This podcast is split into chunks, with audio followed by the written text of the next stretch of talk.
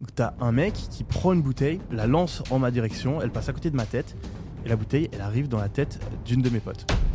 Si aujourd'hui je devais lancer un business en partant de zéro, et que je voulais le faire via l'IA, je pense que c'est une très bonne opportunité. Je me- Si tu veux que tout le monde soit comme il a envie d'être, Ouais. est-ce que c'est problématique par exemple que des transsexuels aillent parler à des enfants dans des écoles ou est-ce que ça te pose aucun problème?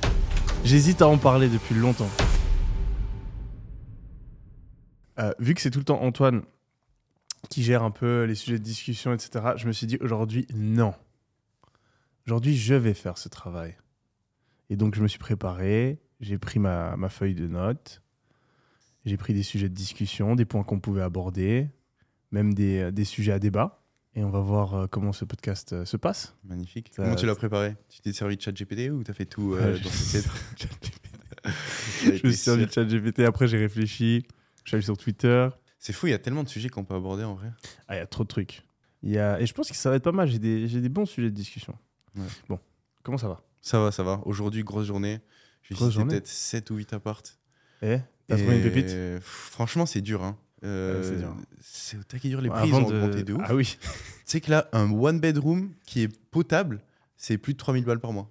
Ah, mais Dubaï, euh, ben, c'est la cinquantième fois qu'on parle de Dubaï. Mais là, je suis revenu. J'ai fait. Enfin, on était en Europe tout l'été. Mm. Je suis revenu à Dubaï. En plus, je suis revenu assez tôt, genre fin août. Donc, euh, d'habitude, tu te dis, il fait chaud, il y a personne. J'ai atterri, j'étais là. Ah. J'étais dans la voiture, j'étais là. Ah, c'est beau. Ouais. Ah, c'est propre. Ah, c'est calme. C'est pour ça que tout le monde vient. C'est incroyable. Et après, tu es, sur ton phone, tu veux commander de la bouffe, tu veux aller faire du shopping à 22h. Il n'y a personne qui te saoule. Tout est trop Tu facile. veux, je me suis fait faire euh, des. euh, comment, comment on appelle ça Des IV drip. Des, euh, C'est quoi ça? tu sais, c'est- ils viennent, ils te mettent une aiguille là Ah ouais? Et euh, ils te filent des vitamines, euh, des minéraux. Incroyable. T'as un truc, ça s'appelle NAD. Ok. Et en gros, c'est euh, un des éléments qui fonctionne pour. euh, qui participe au fonctionnement des cellules. Mhm. Et euh, en fait, cette molécule, je sais pas exactement ce que c'est, elle, s- elle s'épuise avec le temps. Et en fait, si tu euh, te la mets, ça te redonne beaucoup d'énergie. Et typiquement, si euh, ils font ça beaucoup pour traiter les gens qui, euh, qui ont des addictions. Euh, donc dans les cures de désintox, ils les donnent. Ils donnent aussi ça pour ralentir le vieillissement. Et typiquement, si tu as passé un long été et que tu as bu beaucoup d'alcool, tu prends ça. Et alors, c'est horrible. C'est une des pires douleurs que j'ai eues de ma vie. La première fois que je l'ai fait, j'étais à Londres. Un pote qui m'avait. Un pote, euh, mec, genre, c'est un des, plus gros promoteurs de Los Angeles. Le mec, il prend toutes les drogues imaginables au monde. Et il me disait, après avoir fait un gros été et tout, ce que je fais, c'est que je prends ça. Et après, je peux retourner au travail, genre, j'ai rien. Et j'étais là. Moi, je prends pas de drogue, mais j'ai pas mal bu. Donc je me suis dit, peut-être que pour pour l'alcool, ça peut me permettre de me remettre d'aplomb. Donc je vais à ce truc. Et euh, c'était à Londres, c'est l'année passée que j'ai fait pour la première fois. Et euh, la, la- la- la dame qui s'occupe de justement faire euh, ces injections, elle me dit oui, alors c'est c'est- c'est inconfortable. Elle me dit en anglais, Un- uncomfortable feeling. Je suis là, ok, c'est bon, ça va aller. Ah, mec. Elle dit si ça va, si ça fait trop mal, vous pouvez ralentir. Vous me dites, on prend plus de temps, etc. Je fais ouais. Je voyais les autres clients, c'était genre des vieilles dames de, de, de 60 ans, etc. Je me disais bon, si ce genre de client va et fait ce genre, parce qu'il y a des gens ils font ça toutes les deux semaines, font ce genre d'injection euh, toutes les deux semaines. Mais c'est pas injection, le terme en français c'est un C'est une perfusion. perfusion exactement. Euh, ce genre de perfusion euh, régulièrement, ça doit pas être si horrible. Mm. Je mets, enfin, elle me met l'aiguille, elle part et ça met genre deux minutes à venir. Et là, je commence à me sentir tellement mal. Ah ouais C'est une sensation vraiment, c'est indescriptible. C'est euh, en fait la sensation que tu as quand tu viens de finir de courir et que tu es complètement épuisé. Tu vois cette sensation où genre, moi ça me prend ici derrière, Mm. tu as toutes les cellules de ton corps qui te font mal, Ouais. tu as mal au ventre, tu as envie de vomir, tu as la nausée, euh, et ça te fait ça. Et ça dure une heure. Wow. Et euh, T'as en fait T'as fermé les yeux Ouais, ou alors moi, je te jure, ça commence et je me dis, bon, alors je vais aller sur TikTok parce que TikTok, c'est le meilleur truc pour faire passer du temps rapidement. Je me dis, je vais aller sur TikTok. Euh, Je vais sur. TikTok. Ça me faisait tellement mal, j'arrivais pas à me concentrer sur TikTok. Donc j'étais comme ça, j'ai mis le téléphone comme ça, j'étais. À ce point. Eh, je te jure, ah, j'étais mal. Et en fait, ce que je faisais, c'est que je regardais le temps passer et j'étais là, ok, encore 55 minutes. 52. Ah, horrible. Et je te promets, je pensais que j'allais pas y arriver. Et euh, après, elle revient vers moi, elle fait oui, ça va et tout. Moi, je oui, oui, ça va. J'essaie de faire le mec. Et euh, elle me dit si vous voulez, on peut ralentir le truc. Et je dis, ah non, je vais pas ralentir.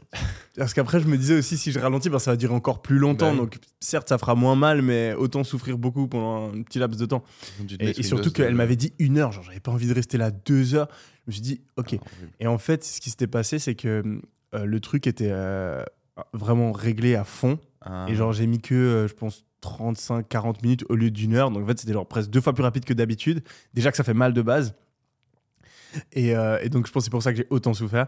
Et là, je l'ai refait. Et là, pour le coup, j'ai vraiment pas fait le mec. J'avais, enfin, maintenant, je comprends comment ça marche. T'as un truc pour les perfusions où tu peux le régler pour euh, avoir la vitesse de, d'écoulement du, du produit. Et donc, euh, là, je l'ai mis tout doucement au début, puis j'ai augmenté peu par petit peu.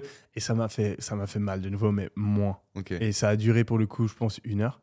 Mais ce qui est dingue avec ça, c'est que, ben, justement, après avoir fait la fête pendant un mois, euh, pendant plusieurs semaines à la suite, euh, bu pas mal d'alcool, avoir un mode de vie qui est pas méga sain, euh, ben, j'avais en plus le décalage horaire de Dubaï. euh, j'ai plus l'habitude de me réveiller tôt. Et donc le matin, c'est vrai que t'es euh, pas super motivé, t'es un peu groggy, t'es es fatigué, tu mets du temps à te réveiller. Et là, vraiment, depuis que j'ai fait ça, je me réveille le matin à 7 heures, bam, prêt, euh, prêt à attaquer. Et, la, la fatigue est inexistante. Donc ça marche vraiment bien. Et qu'est-ce qu'ils mettent dedans euh, C'est que Ça- des vitamines. Non, alors, enfin, j'ai fait deux trucs. J'ai fait un truc de vitamines, etc. Ouais. Euh, et j'ai fait ce fameux truc qui s'appelle NAD+. Ok. Donc il y avait eu pas mal d'études. C'est, je sais pas si c'est disponible en France. Typiquement, ce genre de truc, je pense que c'est pas. Enfin, typiquement, euh, la même compagnie là, ils te font aussi des, des perfusions euh, anti-gueule de bois, par exemple. Ça existe. Euh, t'as ça à Dubaï, t'as ça dans les grandes villes. Et là, bah, ils viennent chez toi en, en un SMS. Ils viennent chez toi, ils te font la perfusion quand tu veux, etc. Et je sais qu'en France, j'avais essayé d'obtenir la même chose. Ça n'existe pas. Enfin, en tout cas, euh, Cannes, Saint-Tropez, ça n'existe pas. ouais. Donc ça, c'est vraiment les avantages de Dubaï, c'est que tu as tout à disposition. On te rend la vie facile. euh, T'es en meilleure c'est santé, t'as tout Ouais. qui est optimisé. Et ça, ça coûte combien euh, sans indiscrétion euh, l'impression Tu sais ou pas T'as juste envoyé un message à Franchement, l'assistant. je regarde pas les prix. Euh, c'est alors en fait, moi, je suis dans une clinique qui est assez chère. Euh, c'est la clinique où je vais à chaque fois. Enfin, je fais souvent ce genre de perfusion pour des vitamines, ce genre de trucs. Euh, et je sais qu'elle est assez chère, mais c'est très qualitatif. Et ils viennent chez toi, ils sont hyper dispo, etc. Tu peux booker par, euh, sur WhatsApp, c'est super bien. Euh, je crois que juste le, le NAD, là, ça devait être 300-400 euros. Euh, mais si tu vas dans un truc pas cher, euh, je pense que tu peux le faire euh, à la moitié du prix, Hmm. sans trop de problème. Est-ce que ça, c'est un truc avec lequel t'es obsédé, toi, ta santé optimisée Alors, tout? obsédé, je dirais pas ça, mais j'essaie clairement d'optimiser ça. Ouais, bah, ça fait une énorme différence. C'est un gros avantage d'avoir de l'argent pour ça. Ouais. Parce que du coup, t'as plus les problèmes d'argent auxquels la plupart des gens pensent quand ils sont dans leur quotidien. Et du coup, tu peux t'occuper des vrais problèmes qui sont euh, ceux de vivre. Et c'est un, c'est un, un- un cercle vertueux en fait. Parce que Ouais. si tu améliores ta santé, tu réfléchis mieux, donc tu arrives mieux à améliorer ta santé, tu arrives mieux à améliorer tout ce qu'il y a dans ta vie. Tu Et euh, tu peux même acheter des informations, tu pas besoin de lire un livre en entier, tu payes une formation ou un coach ou un médecin qui te suit. Moi j'ai une médecin qui me suit. Euh, je prends, allez, j'ai un peu réduit là. Elle m'a changé mon, mon protocole. Je crois que j'ai genre 15 euh, suppléments alimentaires que je prends tous les jours. Euh, je Des fais cachets ces trucs. Ouais, des, des cachets, ouais. des compléments alimentaires. Euh, et après, ben, tu as le sport, tu as les routines, tu as ce genre de trucs. Tout ensemble, ça fait que ouais, je pense que j'ai beaucoup plus d'énergie que, que si je j'optimisais pas ça. Et, et ensuite, ton énergie, tu l'utilises pour faire plus d'argent, pour t'améliorer. C'est- super, euh, super important. Ça, c'est un truc qu'il faut que je fasse, tu vois. Parce que autant les habitudes de base, sport, Ouais. euh, alimentation, sommeil, sommeil c'est un truc que je traque. Mais tout ce qui est optimisation, où tu vas faire une prise de sang, tu vas analyser les données, qu'est-ce qui Ah, va, qu'est-ce qui va pas. Ça, ça marche Et ensuite, t'optimises, c'est beaucoup plus malin. Est-ce que par exemple, pour les cancers, les trucs comme ça, tu te fais tester souvent? Est-ce que tu fais des scans? Parce que ça, c'est Bah. un truc que j'ai en tête, j'ai trop peur. Ouais, moi, ce que, ce que je recommande, c'est vraiment de faire un test, un check complet une fois par an. Euh, et ouais, ça te permet de détecter en avance les maladies. Ouais. Moi, j'avais eu ce gros problème de santé. Euh, si j'avais fait un check complet, euh, genre, en fait, j'avais eu un, voilà, un problème de thyroïde. C'était dans mon corps pendant 4-5 ans. Et en fait, ça s'est empiré au point que je le remarque seulement la cinquième année.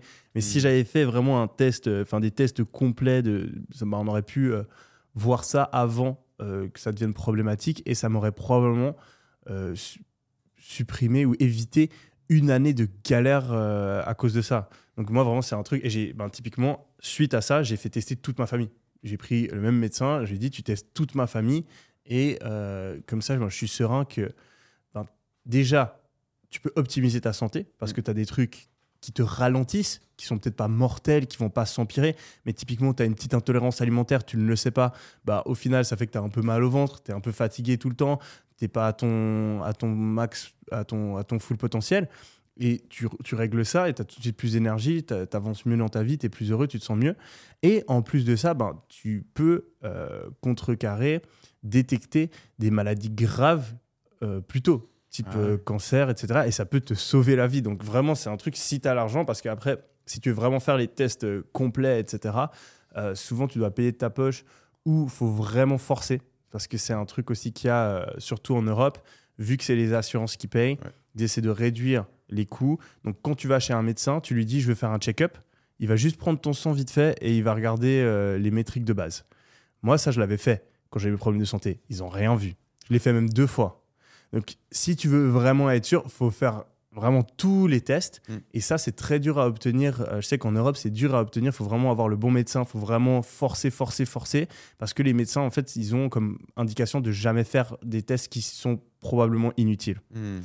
Donc, euh, ouais. Ou alors, tu, tu, tu, tu payes et tu vas dans des cliniques privées. Mais là, ça devient vite cher. Même en Suisse, c'est compliqué euh, de faire. J'ai pas d'expérience, mais je pense que c'est exactement la même chose que la France. Enfin, c'est ce système d'assurance maladie qui essaye de, de réduire les coûts.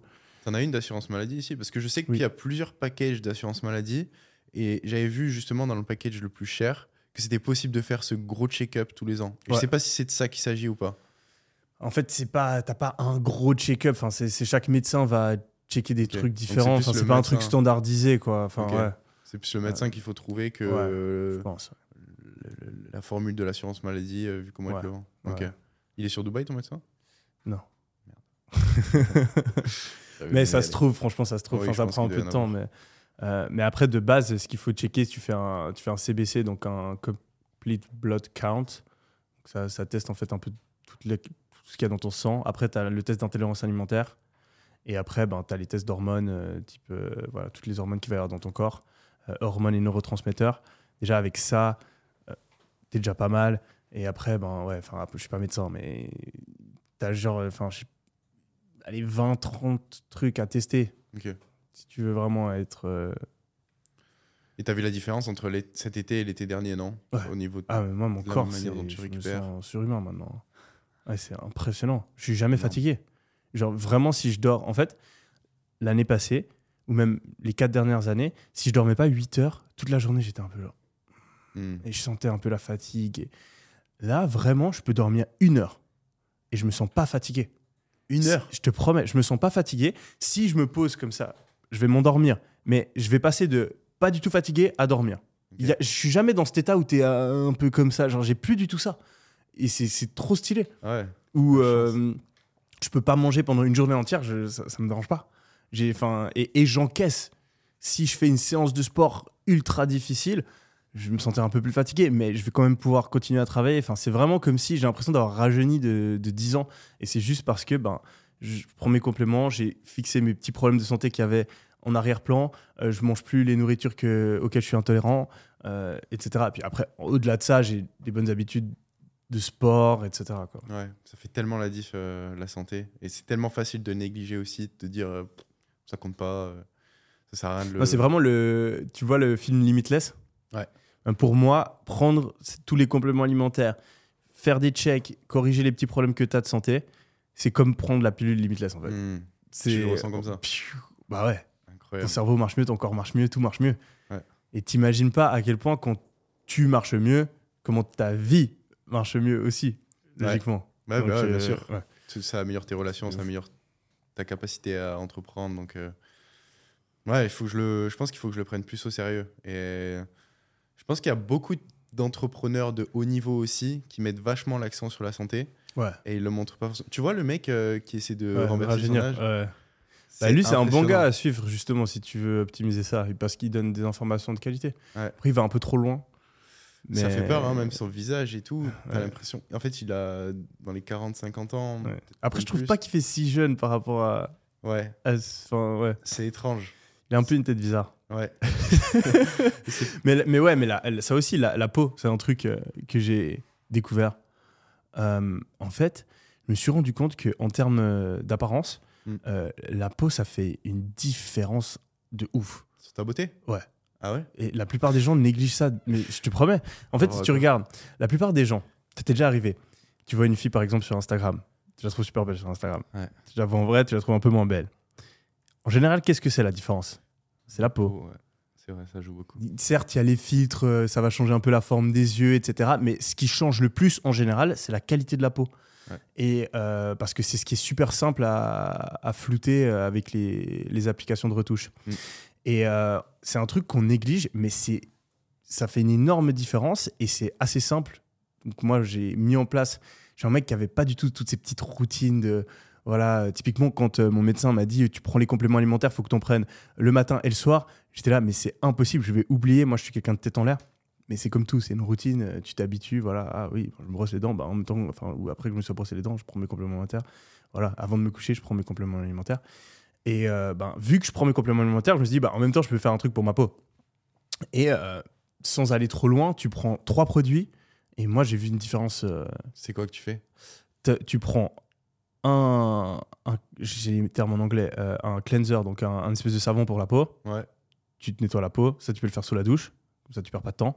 Ensuite, tu mets un rétinol ou rétinoïde, c'est genre le complément, enfin le, le, prin- le principe actif le plus étudié par rapport à la dermatologie qui marche le mieux et qui a été prouvé sur des, des centaines d'études à vraiment faire une grosse différence sur l'acné, euh, la qualité de la peau, etc. Tu mets ça et ensuite tu te mets de la crème. Et moi, genre vraiment toute ma vie jusqu'à mes 26 ans, j'ai jamais mis de crème, j'ai jamais fait attention à ça. Et j'avais pas la pire peau, mais j'avais pas une peau spécialement bonne. Bon, là, si vous me regardez, je pense que j'ai pas la meilleure peau de tous les temps, vu que j'ai passé un été euh, à être au soleil, euh, pas faire attention, pas avoir de routine, manger euh, de manière malsaine. Mais avant le début de l'été, du coup, quand j'avais ma routine, que je mangeais sain et que euh, j'appliquais cette routine euh, de skincare, euh, bah, moi j'ai vu une, défense, une différence énorme. Ok. C'est la crème hydratante que tu mets à la fin, juste? Ouais. Et après, tu peux aller plus loin, tu as des routines beaucoup plus longues, mais ça, c'est vraiment le 20% qui fera 80% des résultats. D'ailleurs, c'est drôle de voir qu'il y a énormément de filles, tu vois, qui mettent l'accent sur euh, ces routines visage pour nettoyer, Ouais. etc. Et qui pourtant ont toujours autant de boutons. Je pense que Bah, c'est en en, fait, grande partie dû Non, au maquillage. a- après, bah oui, c'est dû, dû au maquillage et c'est dû aussi à l'alimentation. Comme je t'ai dit, Ouais. moi, là, euh, enfin j'ai essayé de garder plus ou moins ma routine skincare. Je l'ai fait, euh, allez, à 30% cet été, je dirais. Mais je vois direct, si je bois de l'alcool, ma peau, bam. Si je mange euh, malsain, sucre rapide, gras saturé, ma peau, niquée, direct. Donc euh, c'est ça. C'est c'est le, le soleil aussi. Donc tu es censé mettre euh, de la crème solaire. Ça- et, et les filles qui veulent tout en bronzer, Ouais. bim Derrière, tu prends les... maquillage. Et après, c'est génétique. hein. Enfin, le, le produit, il aide. Il aide clairement. Ça, moi, j'ai vu une grosse différence. Mais euh, si tu as vraiment génétiquement une peau euh, de mauvaise qualité ou qui fait de l'acné, euh, enfin, c'est plus difficile. Et comme dans la plupart des cas, j'ai l'impression que ce qui va faire les plus grosses différences, c'est pas tant de rajouter des choses, rajouter des routines. Ouais. C'est plus retirer ce que tu fais de mal déjà, Ouais. qui va avoir euh, le 20-80. Ouais, c'est ça. Tu, tu retires les, les plus grosses erreurs et tu fais les, tu t'ajoutes les choses les plus importantes. Ça, c'est un concept qui peut s'appliquer à tellement de choses. Mm. Hier, on en parlait euh, genre avec Alec. La plupart des gens, ils, ils essaient d'optimiser euh, leur circuit dopaminergique en mettant en place des routines, en prenant des douches froides, des choses comme ça. Alors qu'en fait, le meilleur moyen, c'est juste de retirer tout ce que tu fais mal déjà et tu iras beaucoup mieux. Par exemple, euh, arrêter de manger n'importe quoi, arrêter de dormir n'importe comment, arrêter d'aller sur les réseaux sociaux toute la journée. Ce qui fait les plus grosses différences au final. Retirer plutôt qu'ajouter. Ouais. À fond. La Non, simplicité et la sophistication ultime. tu la sors d'où celle-là? Je crois que c'est Léonard de Vinci. Il y a trois citations comme ça qui me, qui, qui me frappent euh, par rapport à la simplicité. Et genre, je me les rappelle tout le temps. Ok. Steve Jobs, il dit euh, La simplicité peut être plus difficile à atteindre que la complexité. Il faut travailler dur pour arriver à faire simple. Et Saint-Exupéry, il dit Je crois que c'est la préférée La perfection est atteinte non pas lorsqu'il n'y a plus rien à ajouter, mais lorsqu'il n'y a plus rien à retirer. Et c'est- tu sais, t'es tellement tenté de, de penser en rajoutant, alors qu'en fait, c'est souvent. sais que j'avais pensé à ça. l'autre jour et, et- et j'ai fait le parallèle avec, euh, avec les maths. C'est assez intéressant. En gros, à l'université, un truc qu'on apprenait en, quand tu fais les maths, c'est les fonctions d'optimisation. En gros, une fonction d'optimisation, c'est euh, une fonction où tu as une contrainte. Et ensuite, soit tu maximises un output, soit tu minimises un output. Et en fait, dans la vie, il y a énormément de situations où c'est ça. Sauf que la plupart des gens, ils oublient qu'il y a une contrainte. Donc, par exemple, si tu veux avoir la meilleure vie possible, ça c'est ton output, tu essaies de maximiser, je sais pas, ton niveau de bonheur dans ta vie, ou ton niveau d'argent dans ta vie, ou tes connexions sociales dans ta vie, tu maximises cet objectif. En fait, les gens, ils se disent juste, ah oui, il faut que j'ai le plus d'argent possible, il faut que j'ai le plus d'amis possible, il faut que j'ai euh, le plus de bonheur possible. Mm. Mais ils oublient qu'il y a une contrainte. Une contrainte, c'est un truc, c'est une, une quantité fixe de quelque chose. Et donc, ton but, c'est d'obtenir le maximum de quelque chose malgré la quantité fixe, par exemple, d'efforts, de temps, euh, d'argent que tu as.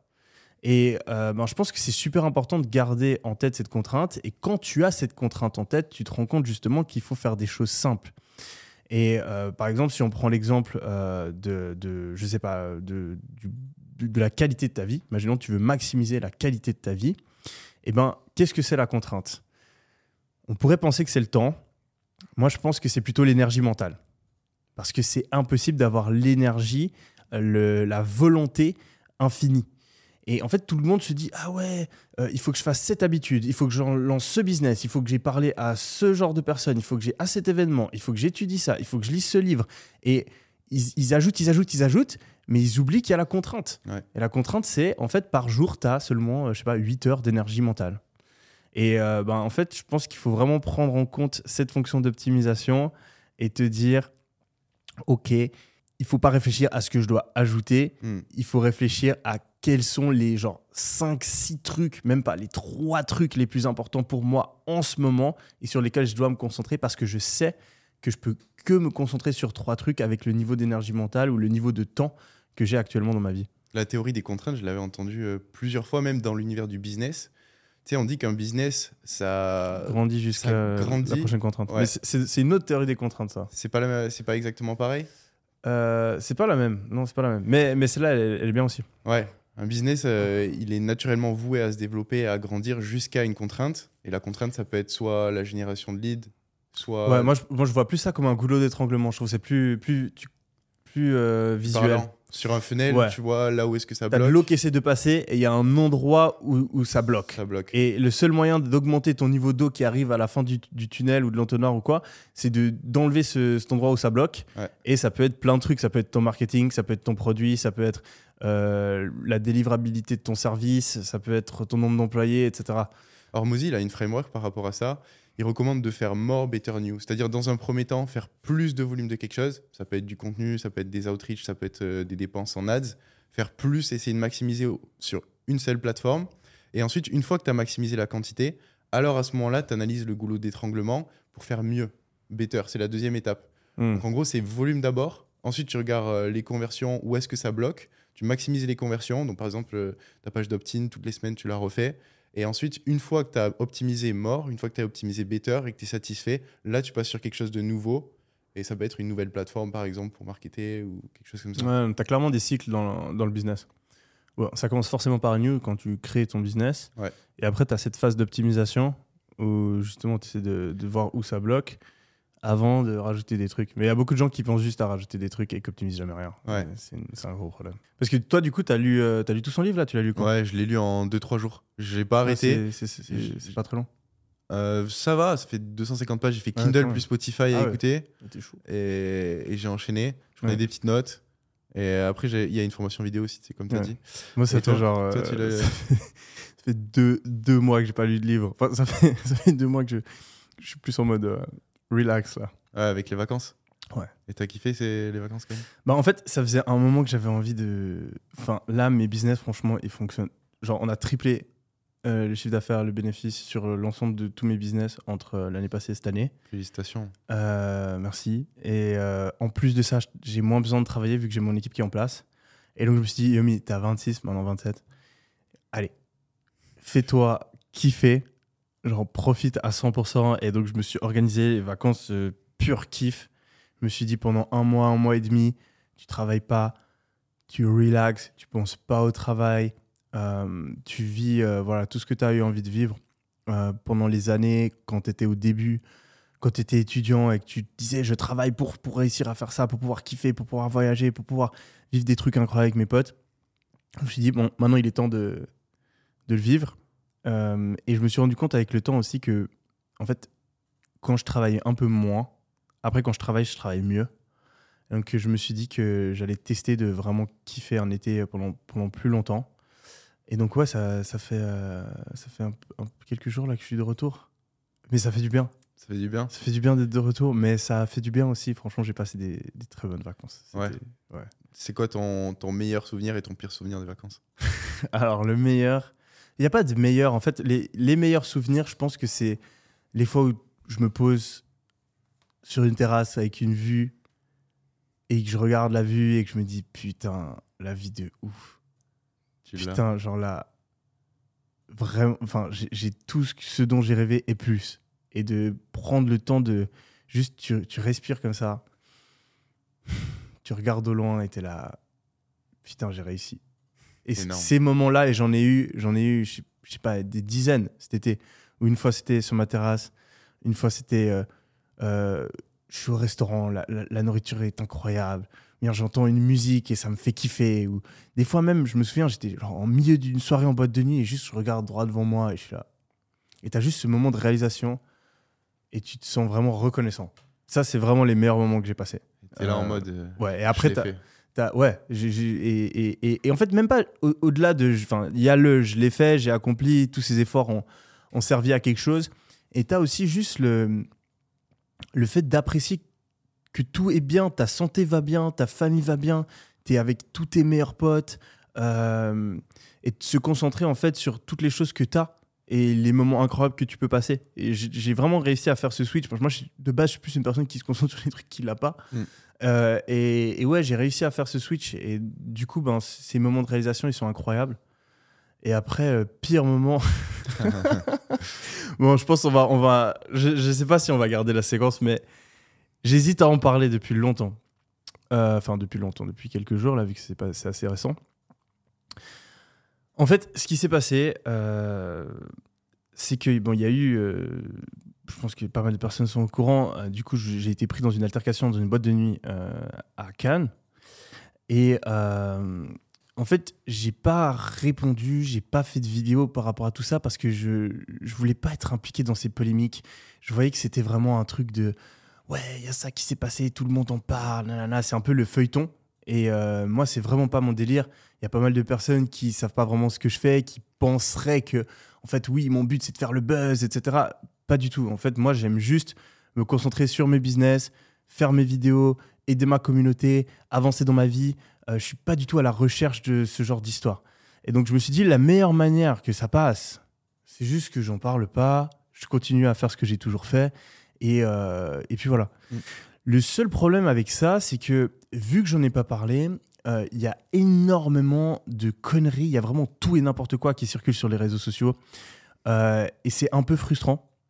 Et le problème qu'il y a aussi, c'est que vu que personne n'a eu ma version des faits, il y a énormément de monde dans ma communauté qui sont très curieux et donc je reçois des questions, des questions, des questions, des questions, des questions et j'ai l'impression que souvent le mystère en fait ça passionne plus que quand tu sais la réalité. Donc je me dis que j'en parle une fois, euh, ce sera la seule et unique fois où j'en parle, je vais plus jamais en parler. Euh, ça peut quand même clarifier la situation et permettre aux personnes qui me suivent de savoir euh, voilà ce qui s'est passé parce que il y a énormément de conneries qui tournent sur Internet. Donc bon, j'explique je, rapidement ce qui s'est passé et après on passe à autre chose. En gros, euh, donc j'étais en boîte de nuit. Euh, premier truc, euh, vraiment rien à voir, qui tourne sur les réseaux sociaux, c'est que j'étais avec mon équipe, donc terme qui sous-entend qu'on est une équipe de 10 mecs costauds qui vont en boîte pour se battre. Alors pas du tout, on était trois. Donc il y avait mon frère et mon meilleur pote. On va en boîte de nuit. Euh, j'invite deux potes à moi, filles, qui nous rejoignent à la table. Et j'avais deux potes de Cannes qui étaient aussi dans la boîte et qui, du coup, se sont rajoutés à notre table. On est tranquillement en train de faire la fête. Euh, on passe une super soirée. Et euh, là, il y a en fait ma pote qui était à notre table qui revient des toilettes. En revenant des toilettes, il y a un mec d'une autre table qui euh, l'agrippe. Donc euh, il la prend, il la tire, il la serre contre lui, genre vraiment fort. Elle essaie de se débattre pour partir. Il ne la laisse pas partir, il la retient, elle le pousse. Ça dure 5, 6, 7 secondes où vraiment elle se débat pour essayer de partir et le mec la retient. Au final, elle arrive à s'extirper, elle part, elle arrive vers moi. Moi j'ai assisté à toute la scène. Du coup, je lui demande euh, Est-ce que tu le connais? Enfin, qu'est-ce qui s'est passé? Elle me dit Non, je le connais pas. Euh, je suis choqué. pourquoi il a fait ça Genre, ça se fait trop pas. Et, la, fille est pas bien. Je vois ça, je me dis, mais, mais, mais, c'est pas normal. Euh, moi, de base, s'il y, a bien un truc que je supporte pas, c'est les mecs qui manquent de respect euh, aux filles, qui se comportent mal avec les filles. Et là, c'est même pas quelqu'un qui, voilà, a parlé de manière non respectueuse, c'est vraiment physique. le mec l'a touché, l'a pas laissé partir, il ne la connaît pas. Donc, je regarde dans la direction de la table je vois qu'à la table, il y a euh, Adrien Laurent, euh, l'influenceur. Adrien Laurent, j'ai un pote en commun avec lui. Euh, et du coup, ben, des fois, on se croise en boîte de nuit, on se serre la main, on s'est parlé brièvement plusieurs fois. C'est un mec, j'ai jamais eu aucun problème avec lui. Il a toujours été très carré, vraiment très sympa. Du coup, je me dis, ben, je vais aller parler à son pote. je vais lui dire que voilà, ça se fait pas et qu'en plus, c'est ma pote, afin qu'il ne recommence pas. Donc, je vais vers la table et à ce moment-là, je tiens vraiment à préciser, moi, je suis quelqu'un de pas du tout agressif. Je suis quelqu'un de non violent. Je suis contre la violence. Moi, on en a déjà parlé sur un podcast. Euh, il y a, quoi? Il y a 4 ans, euh, même peut-être plus. Hein, euh, je m'étais fait agresser une fois dans la rue en Suisse par trois mecs qui m'avaient pris pour une autre personne et qui m'avaient cassé une bouteille sur la tête. Depuis ce moment-là, j'ai compris que genre la violence, euh, et le fait d'essayer de se battre ou quoi en boîte de nuit, c'était super dangereux. Parce que tu as des mecs qui sont euh, capables de, voilà, de prendre des bouteilles, de venir à, plusieurs, d'avoir un couteau, etc. Donc, à chaque fois que je suis en boîte de nuit, il y a de l'alcool, des fois ça pousse, des fois il y a des problèmes à cause. Je suis toujours le mec qui vient et qui calme tout le monde, qui sépare, qui appelle la sécurité. S'il y a quelqu'un qui me pousse, qui m'insulte, je, fais tout le temps en sorte de calmer les choses. Je suis vraiment la dernière personne à essayer de créer une embrouille en boîte de nuit. Là, j'assiste à ça devant moi, je ne peux pas rester sans rien dire. Enfin, ça se fait pas, c'est ma pote, euh, je, ne peux pas juste rester comme ça sans rien dire. Du coup, je vais là-bas, mais je vais en mode pour parler. Je dis pas à mes potes, euh, venez le mec, on va lui régler son compte. Pas du tout. J'y vais tout seul. Euh, je vais pas du tout en mode agressif, je l'insulte pas, je lui dis simplement euh, oui, enfin pourquoi tu tiens la, fille là qui vient de passer comme ça, c'est ma pote, tu la connais pas, enfin ça se fait pas. Et là, le mec, en fait, je pense qu'il avait bu, il comprend pas trop ce que je lui dis. Donc il est là, quoi, quoi, quelle fille, quelle fille Je suis là, non, mais la fille qui est juste là-bas. Et au bout d'un moment, il commence à me pousser, il me dit, dégage, dégage, il me pousse, il me pousse. Euh, moi, je, me fais pousser, je reviens vers lui, je lui dis, non, mais enfin, ça sert à rien de me pousser, t'inquiète. Euh, juste, voilà, refais pas ça. il me repousse. Là, entre-temps, euh, il y a mes potes qui ont vu ce qui se passait. Et ce qui s'est passé, c'est que ces potes au mec, là, se lèvent tous et viennent dans ma direction, commencent à m'entourer et commencent à me regarder mal en mode, voilà, on va te frapper. Donc mes potes voient que je suis en train de me faire entourer, je suis en train de me faire agresser, je suis en train de me faire pousser. Ils viennent derrière moi. Au moment où le mec me pousse pour la deuxième fois, il y a un de mes potes, du coup, qui le, qui le repousse. Et là, un des potes du mec m'envoie un coup de poing. Ça va, un, petit coup de poing. En plus, j'ai, voilà, j'ai, vraiment, enfin, j'ai une toute petite bosse le, lendemain, mais c'était tout. Mais le problème, c'est que dès le moment où tu lances un coup de poing euh, au milieu d'une boîte de nuit, ben là, c'est, voilà, c'est bagarre générale. Donc, je me prends un coup de poing. Moi, j'essaye de, enfin, juste avant de prendre le coup de poing, j'essaie de retenir mes potes, mais voilà, je me prends le coup de poing. Du coup, après, je sais pas ce qui se passe. Moi, j'essaie de repousser tout le monde en donnant des coups de pied. Mais le truc, c'est que euh, ils viennent à, genre 10. Ils viennent à 10 instantanément. Nous, on n'est que 3. Euh, et surtout, ils se mettent à lancer des bouteilles. Donc, tu as un mec qui prend une bouteille, la lance en ma direction, elle passe à côté de ma tête. Et la bouteille, elle arrive dans la tête d'une de mes potes, qui est la fille dont tout le monde parle, qui a des cicatrices, qui a une fracture au crâne. Euh, et qu'on voilà qui, qui, a été gravement blessée à cause de cette bouteille. C'est pas la seule bouteille qui va être lancée. Euh, ce groupe-là va lancer, je pense, 5, 6, 7 bouteilles euh, suite à ça. Nous, encore une fois, on est trois, on n'a pas poussé en premier, on n'a insulté personne, on n'a pas donné de coups. Et juste, voilà, on est en train de se faire agresser par 10 mecs de nulle part. Et on essaie de se défendre, donc on donne des coups de pied, etc. un de mes potes se fait sortir par le sécu, du coup on n'est plus que deux avec mon frère contre 10 mecs. Euh, heureusement, il y a justement un des mecs qui nous avait rejoint à la table, que j'avais rencontré le soir même, qui euh, vient euh, d'essayer de nous défendre. Et puis, ben, il y a voilà, genre, des mecs qui étaient dans, la boîte, genre des, un, un- serveur notamment qui s'interpose, etc. Donc voilà, mais au final, c'est 10 mecs contre moi et mon ref. Et c'est des mecs qui lancent des bouteilles. Euh, malheureusement, on n'avait pas de sécu. Ça, c'est la grosse erreur que j'ai faite. Euh, moi, on m'a recommandé genre des dizaines de fois de prendre des sécu quand je sortais en boîte de nuit, surtout euh, en France. J'aime pas trop l'image que ça donne parce que ça fait vraiment ouais, je me prends la tête, j'ai mon sécu, je me considère pas comme un mec, comme une star ou quoi qui a besoin d'un sécu. Donc en fait, j'aime pas ça. Et je me suis toujours dit, voilà, t'es grand, t'as fait des sports de combat. En plus de ça, t'es pas du tout le mec qui va aller embrouiller des gens. Tu sais comment parler pour calmer une situation. T'en auras pas besoin.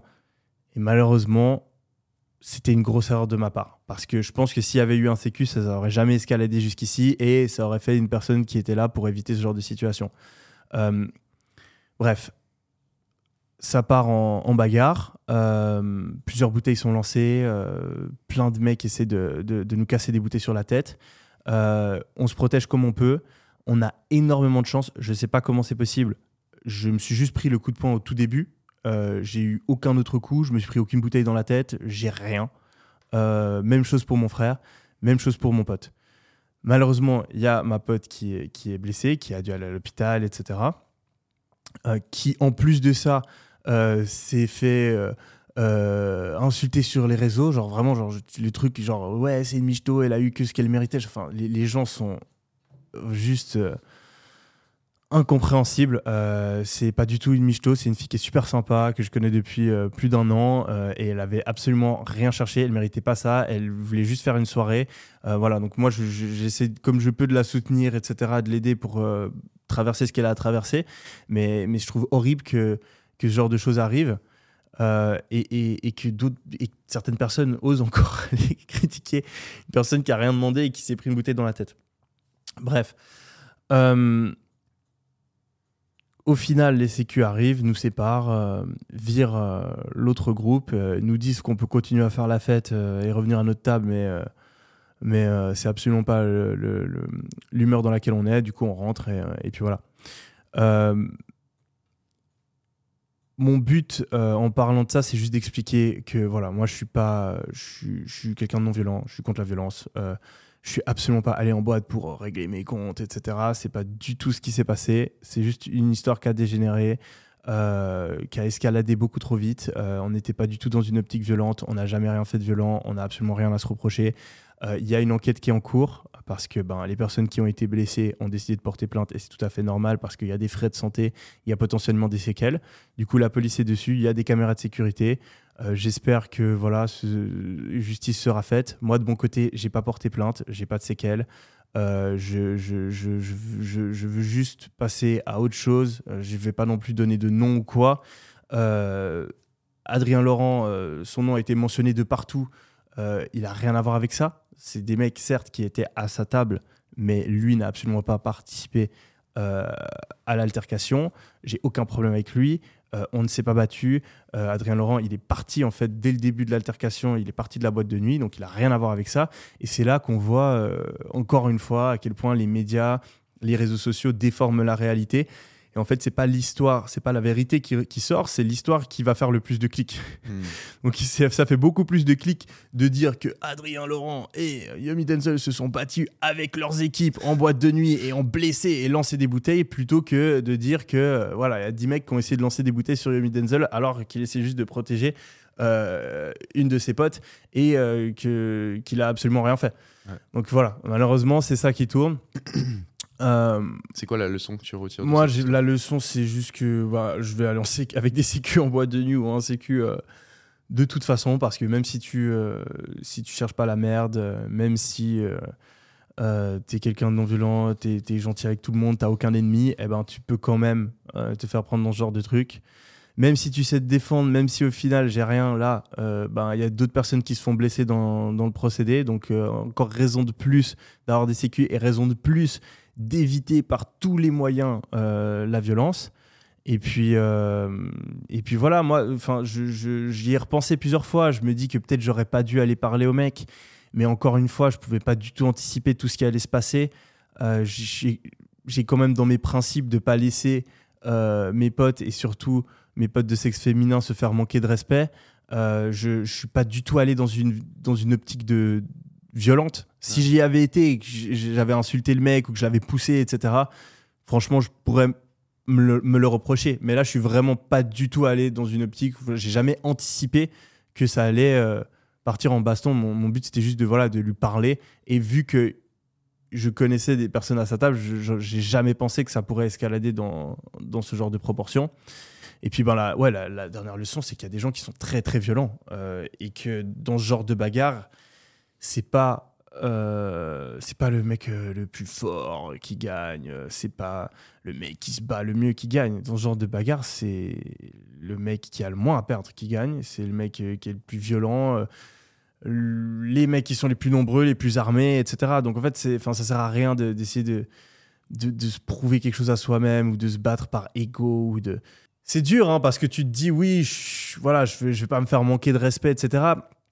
Et c'est vrai que moi, au final, je, je, je, je, je me dis que voilà, euh, euh, je- t'as quand même, euh, tu quand même voilà réagir, mais en fait, le problème, c'est qu'il y a d'autres personnes qui vont être blessées. C'est que c'est même pas par rapport à toi-même. Mm. Si encore c'était que toi, ça peut se discuter. Mais en fait, le problème, c'est que là, imaginons, t'as rien fait, c'est pas ta faute, tu te fais pousser, t'as un mec qui t'insulte, tu réagis potentiellement et à ton, ton ref ou ton pote ou ta pote qui se prend une taille dans la, dans la, dans la gueule, Tu peux mourir. hein. tu peux mourir, tu peux être défiguré, tu. Vaut mieux ravaler son ego, je pense. Ouais. Euh, donc, ouais, ça, c'est une leçon. Et, et, euh, et ouais, enfin, au final, c'est des choses qui arrivent. euh, tu sais, moi, j'essaie toujours d'avoir un état d'esprit stoïque où tu te dis, euh, tu, tu restes concentré sur les choses qui sont en ton contrôle. Euh, là, voilà, il y a des articles, il y a des gens qui pensent que euh, je suis le mec euh, qui va se battre en boîte de nuit, etc. Alors que c'est pas du tout. Enfin, moi, ça me saoule un peu parce que c'est pas du tout l'image que j'ai envie de véhiculer. Moi, j'ai envie de motiver les gens à, être positifs, à, tu vois, agir, de, à, suivre des principes, à agir de la bonne manière, à entreprendre, à surpasser. Et là, j'ai, on, on me met dans une catégorie de, de, mecs violents, etc. Donc ça, ça, me- saoule un peu l'image que ça renvoie. Mais après, voilà, comme, comme je l'ai dit, j'essaie d'avoir un, état d'esprit stoïque où je me dis, euh, tu te concentres sur les choses que tu peux changer. Tu te concentres sur euh, les choses sur lesquelles tu as une influence. euh, et, ce qui est important, c'est d'agir selon tes principes, c'est d'agir de la bonne manière. Là, selon moi, j'ai agi de la bonne manière.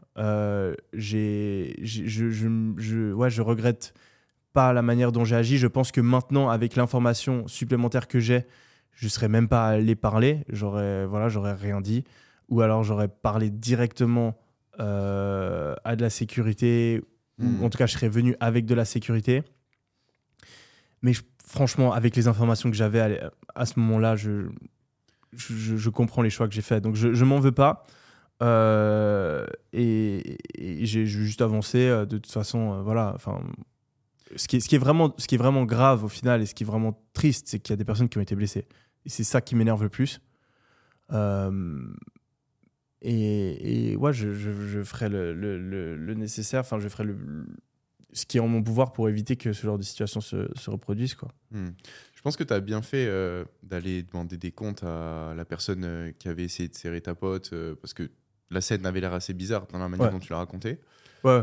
Parce que c'est ça aussi, l'histoire qui circule, c'est que euh, il y a un mec qui est venu parler à une de mes potes et moi je j'ai pas supporté parce qu'elle était ma- genre non pas du tout. Enfin moi je suis pas du tout quelqu'un de jaloux. Enfin on est en boîte de nuit, tout le monde parle à tout le monde, euh, c'est pas un problème. Euh, une fille, si il y a un mec qui vient lui parler, qui vient la draguer et qu'elle est pas intéressée, euh, voilà, elle peut lui dire euh, très simplement qu'elle est pas intéressée et puis voilà. Enfin c'est pas, enfin je comprends qu'il y ait des mecs qui aient envie d'aller parler à des filles en boîte de nuit, c'est tout à fait normal, on est en boîte de nuit, mais euh, de restreindre physiquement une fille, de pas la laisser partir, de euh, la serrer fort contre toi ou euh, voilà enfin final euh, t'as son cul qui touche euh, voilà enfin c'est tu vois c'est pour moi c'est c'est- grave Ouais. c'est un gros manque de respect c'est grave ça se fait pas Euh, de rester sans rien dire c'est C'est difficile. C'est au moment, je pense, où ça devient physique que là, il faut ravaler son ego. Et... Parce qu'après, ça escalade trop vite, en fait. Tu passes d'une poussette à des bouteilles dans la gueule en quoi? En 5 secondes. Ouais. Donc, c'est à partir du moment où il te pousse, Ou là, peut-être. Fallait Moi j'ai, retourner. moi, j'ai poussé personne. Non, non, Ah, le je me suis fait pousser. J'étais là, non, non, non, mais t'inquiète, j'étais en train de calmer le truc. Ouais. Et ensuite, il y a mes potes qui sont arrivés, ils l'ont repoussé. Et moi, j'ai, genre, j'ai fait. Je, je me souviens pas exactement, hein, mais je, je crois que j'ai fait comme ça ou comme ça pour en mode de stop, quoi. Stop. Et c'est là où je me prends un coup de poing dans la tête. Ouais. Donc, et ensuite, les mecs se sont dit, on passe de. Il y a un de nos potes qui s'est fait pousser, à on donne des coups de poing, à on lance 5-6 bouteilles. Hmm.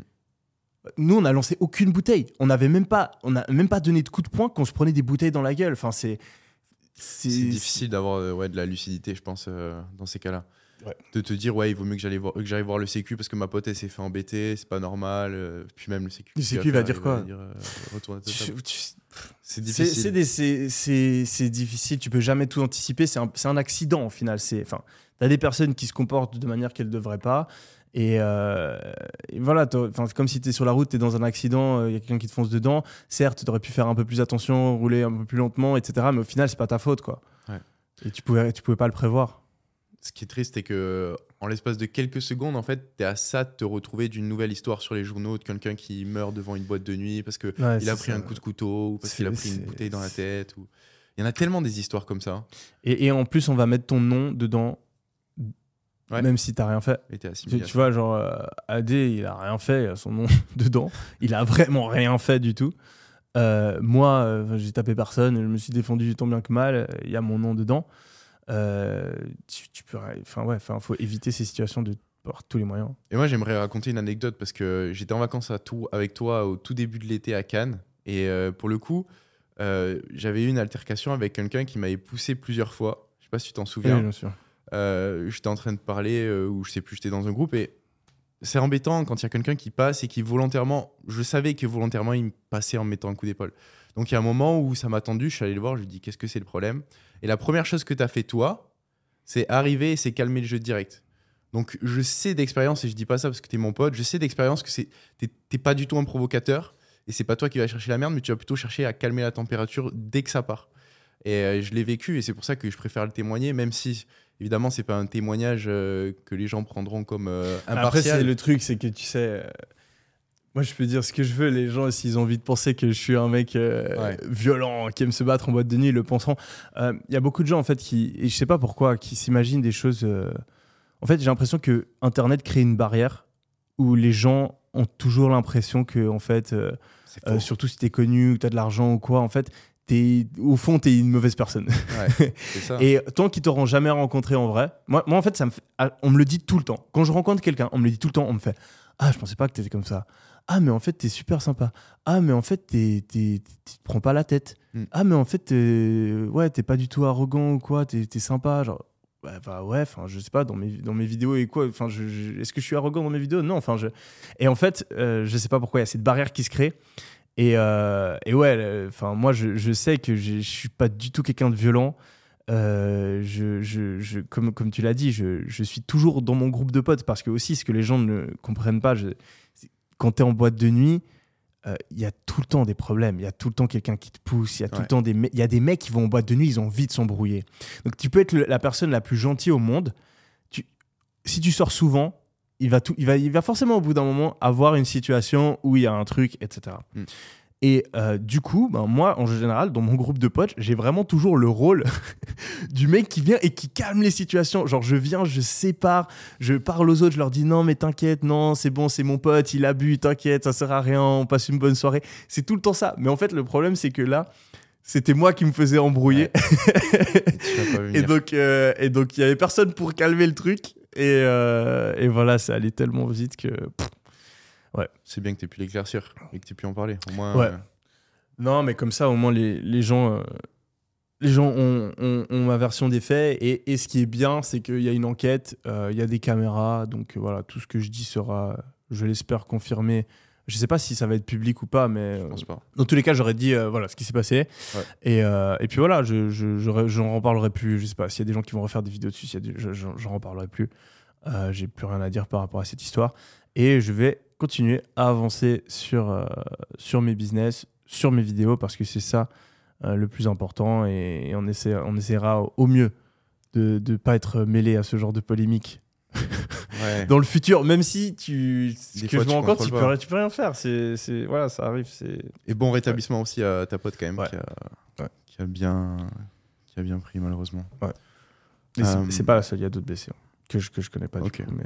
Du coup, ça, ça, ça me fait une transition presque parfaite euh, pour une question que j'avais. Tu penses que c'est quoi l'importance des, des sports de combat euh, sur la en comparaison à la, à la musculation? Bah, en fait, franchement, ça a changé un peu ma vision des sports de combat. Parce que là, je me suis rendu compte, enfin, je le savais déjà, mais je me suis rendu compte à quel point tu peux être un, un, un monstre en sport de combat. Et euh, en fait, dans ce genre de situation, enfin, tu, ça change rien. Ouais. Parce que quand tu as des mecs qui sont trois fois plus nombreux que toi, que tu as bu, que euh, ils, ils ils te tapent quand tu pensais pas que tu allais te faire taper, qu'on te lance des bouteilles, etc., qu'il y a des mecs qui ont potentiellement des couteaux, qu'il y a des mecs potentiellement qui vont avoir des guns. En fait, ça change rien. Donc je pense que vraiment, vraiment, euh, le mieux, c'est de éviter ce genre de ce genre de situation par tous les moyens et de même si tu dois ravaler ton ego euh, essayer de désescalader la, situation et de dire à tous tes potes aussi euh, et toutes les personnes avec qui tu sors de de jamais parce que tu vois il suffit qu'il y ait un de tes potes qui ait un peu le sang chaud et Ouais. tu après tu vas faire quoi? Tu vas laisser ton pote te faire casser la gueule? Alors, je pense que c'est tu es obligé de, de- de rejoindre. Et après, là, ben, de nouveau, il y, a- il y a toi qui es en danger. Donc, je pense que vraiment, le- le- la meilleure manière d'éviter et de se protéger, c'est d'être intelligent et d'éviter ce genre de situation. Et après, euh, enfin, moi, jus- jusqu'à là, euh, oui, les sports de combat, dans ce genre de situation, ça m'avait aidé. Mais C'était pas Euh, pour ça que t'en avais fait de base si? Non, non, moi, j'aimais le sport. Je, je trouve que le, enfin, j'ai fait du MMA. Je trouve que le sport est, c'est avec le surf pour moi, c'est les deux meilleurs sports au monde. C'est, tu t'amuses, tu maîtrises ton corps. euh, c'est aussi très mental. Euh, Il y a une excitation, il y a un truc. euh, et t'as- tellement de positions différentes, t'as des arts martiaux différents, tu fais de la boxe, la muay thai, tu es au sol, tu fais du jiu-jitsu, tu fais de la lutte, il y a des transitions, il y a tellement de choses à savoir, c'est un, c'est un art, c'est, c'est super. Enfin, moi, je, je le fais vraiment par plaisir. Hmm. Et après, c'est vrai que tu as une confiance en toi qui est augmentée ou si euh, voilà, euh, tu marches dans la rue tout seul le soir, euh, que tu as un mec qui te regarde mal, disons que tu as moins peur que si tu n'avais pas ce background-là. Euh, mais j'ai pas du tout fait ça en mode euh, ouais, vas-y, comme ça je pourrais me battre et péter la gueule des mecs en boîte. Mm. Non, c'est pas trop le mindset. Après, c'est vrai que surtout quand tu es jeune, je l'ai eu un peu plus quand j'étais jeune. Euh, t'as un peu cette, cette testostérone et tout, et tu vois, la, t'as la baston, le machin. Tu regardes des sports de combat, tu regardes des films, et tu te dis, ouais, est-ce que je sais me battre? Est-ce que tu te cherches un peu? Ouais. Et c'est vrai que là, de faire des sparring, faire, euh, faire des sports de combat, ben, ça te permet de, voilà, de, de vivre ça. Et c'est vrai que c'était kiffant et que euh, voilà, tu, tu te challenges en tant que comme à, à- à te battre, etc., à, à surmonter la douleur, à, euh, à être fort mentalement. Euh, et, et tout, ouais, ça, ça pour le coup, c'est vrai. C'est vrai. Mais euh, je conseille vraiment pas euh, aux, aux gens d'aller faire des sports de combat en se disant que du coup, ils pourront mieux se battre en boîte ou dans la rue. Euh, Je pense vraiment pas que c'est une bonne idée.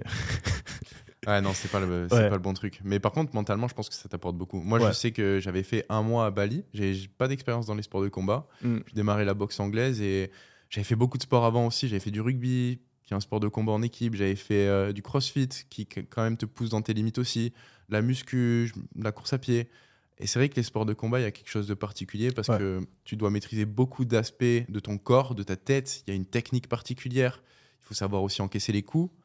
Euh, franchement, je- ça ça m'a grave motivé à en faire plus. euh, Non, moi, je. D'ailleurs, je pense que je vais recommencer cette année. Je... J'en avais fait un peu l'année passée. Euh, mais là, je pense que je vais reprendre un peu plus. Euh, parce que, en plus de ça, pour ton corps, euh, je pense que c'est vraiment un, sport parfait parce que tu as ce mélange de force et d'endurance et de coordination. Et euh, je me souviens que quand je m'entraînais, parce que je à l'époque, je m'entraînais vraiment beaucoup. Genre, c'était toute ma vie. J'étais en Allemagne, j'étais paumé, j'avais rien d'autre à faire. Donc, j'étais 100% concentré là-dessus. Et je me souviens qu'à l'époque, genre, je me sentais tellement bien dans mon corps. Genre, j'étais souple, toutes mes articulations. et, j'étais. tu sais, quand tu fais que de la salle, par exemple, là, ça fait genre un an que je fais plus ou moins que de la salle, t'as des gros muscles, mais tes muscles, ils sont pas. euh, tu sais pas les activer de la bonne manière en même temps et tu te sens un peu bah, bah, bah. Ouais. alors que quand tu as vraiment ce cardio et, et cette coordination en plus tu sens vraiment bien dans ton corps et euh, en plus tu as l'endurance moi ça m'arrive des fois là vu que je fais principalement de, de- de la force je fais pas vraiment d'endurance ça m'est arrivé euh, cet été deux trois fois tu dois courir et, et tu sens t'es fatigué etc et euh, ben le fait de- d'avoir un sport euh, parce que les sports de combat, genre le MMA ou le- le- la lutte, euh, le, la Muay Thai, en termes d'endurance, c'est Ah chaud. Ouais. Et donc le fait de, de faire de l'endurance comme ça, je pense que tu te sens vraiment bien dans ta peau. Et, euh, et ouais, après aussi, ce que tu vois, c'est qu'en termes de, euh, de combat, les arts martiaux, enfin, c'est drôle, on en a déjà parlé, je crois, mais tout le monde pense qu'il sait se battre. Mais en fait, tu vois, et, et surtout les mecs qui font du bodybuilding, tu vois, ils se croient, ouais, je suis musclé et tout. Mais en fait, tu apprends tellement vite que c'est c'est une compétence. C'est comme parler anglais. Enfin, si tu t'es jamais entraîné à te battre, euh, tu, tu sais pas te battre en fait. Et tu as une courbe de progression qui est assez rapide et intéressante par rapport à ça. T'as déjà regardé la chaîne YouTube de. hum, Comment il s'appelle? Bradley Martins, là? Non, Non? euh, Pause bleue.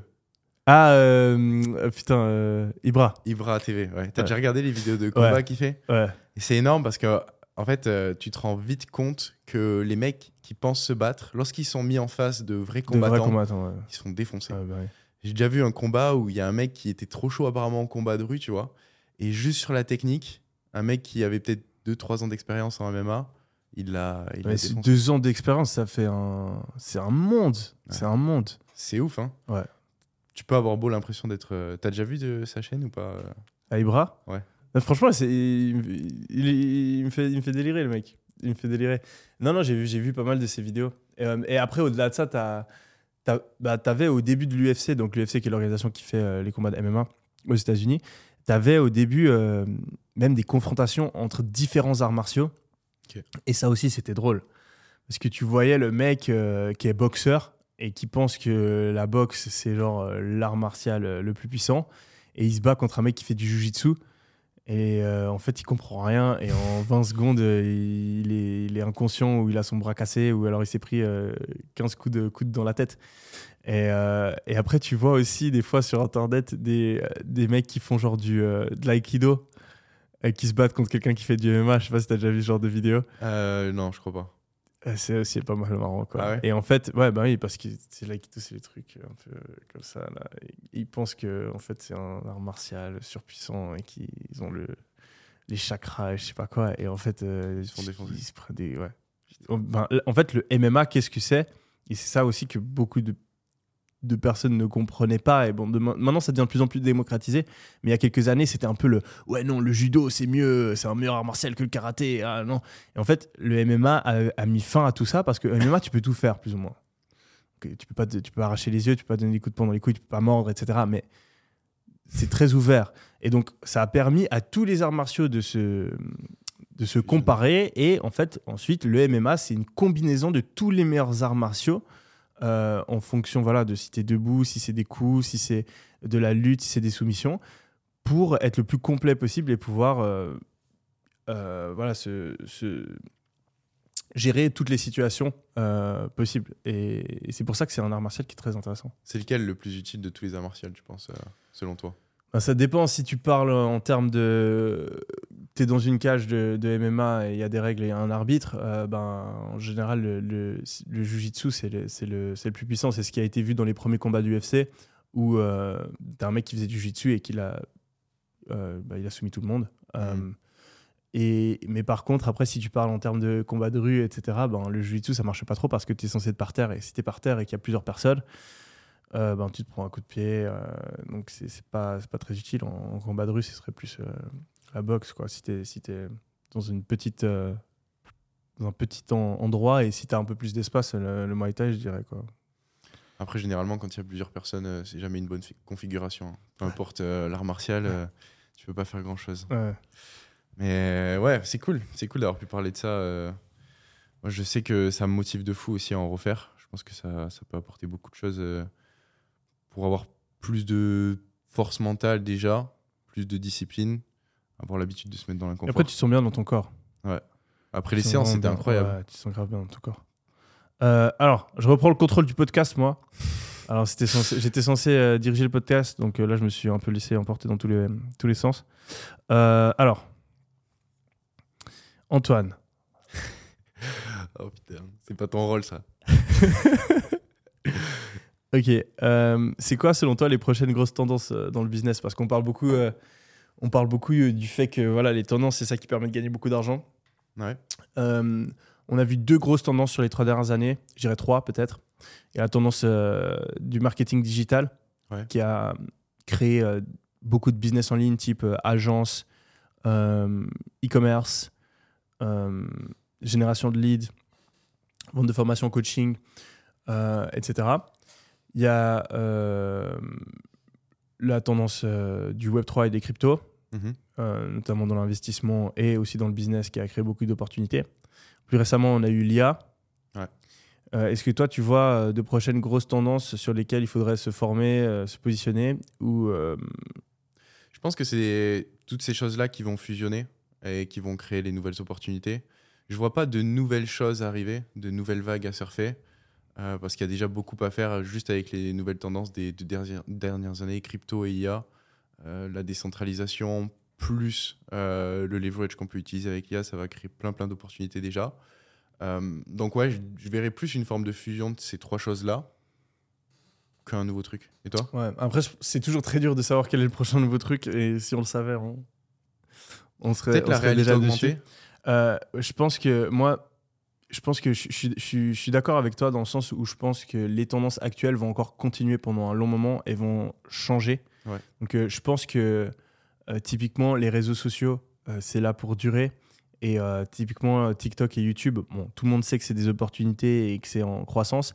Mais moi, je m'imagine vraiment, et c'est pour ça que je continue à créer autant de contenu, je m'imagine vraiment dans 10 ans où YouTube, c'est vraiment genre la source d'information numéro un, si ce n'est pas déjà le cas, hein, mais ça remplace vraiment 80% de la télé. Mm. Euh, et, et que donc, euh, les plus gros YouTubeurs sont des chaînes de télévision euh, à eux tout seuls.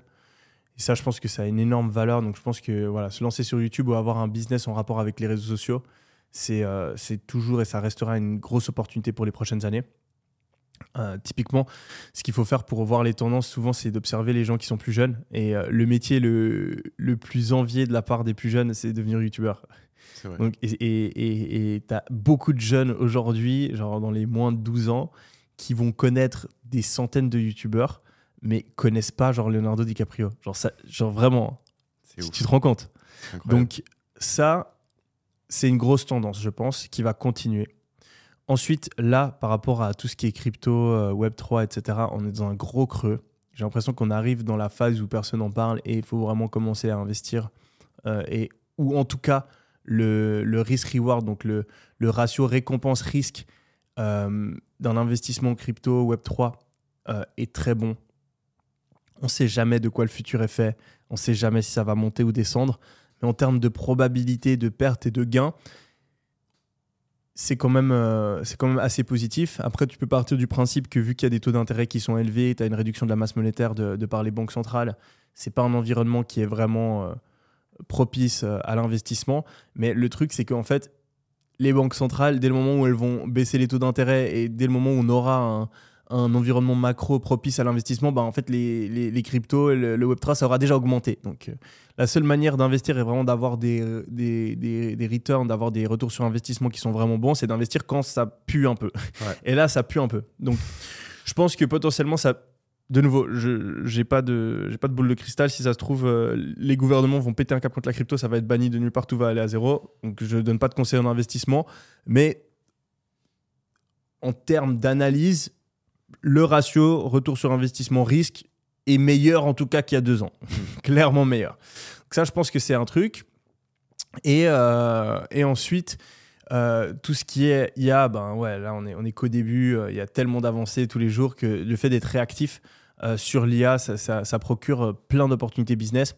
Euh, à moyen terme, on n'est pas forcément sur des trucs à long terme, étant donné que ça évolue aussi vite à moins d'être sur des business vraiment très technologiques où tu vas créer ta propre intelligence artificielle ou tu crées une base de données pour les IA ou vraiment des trucs structurels euh, qui vont demander beaucoup d'investissement et beaucoup de, de, de, connaissances techniques.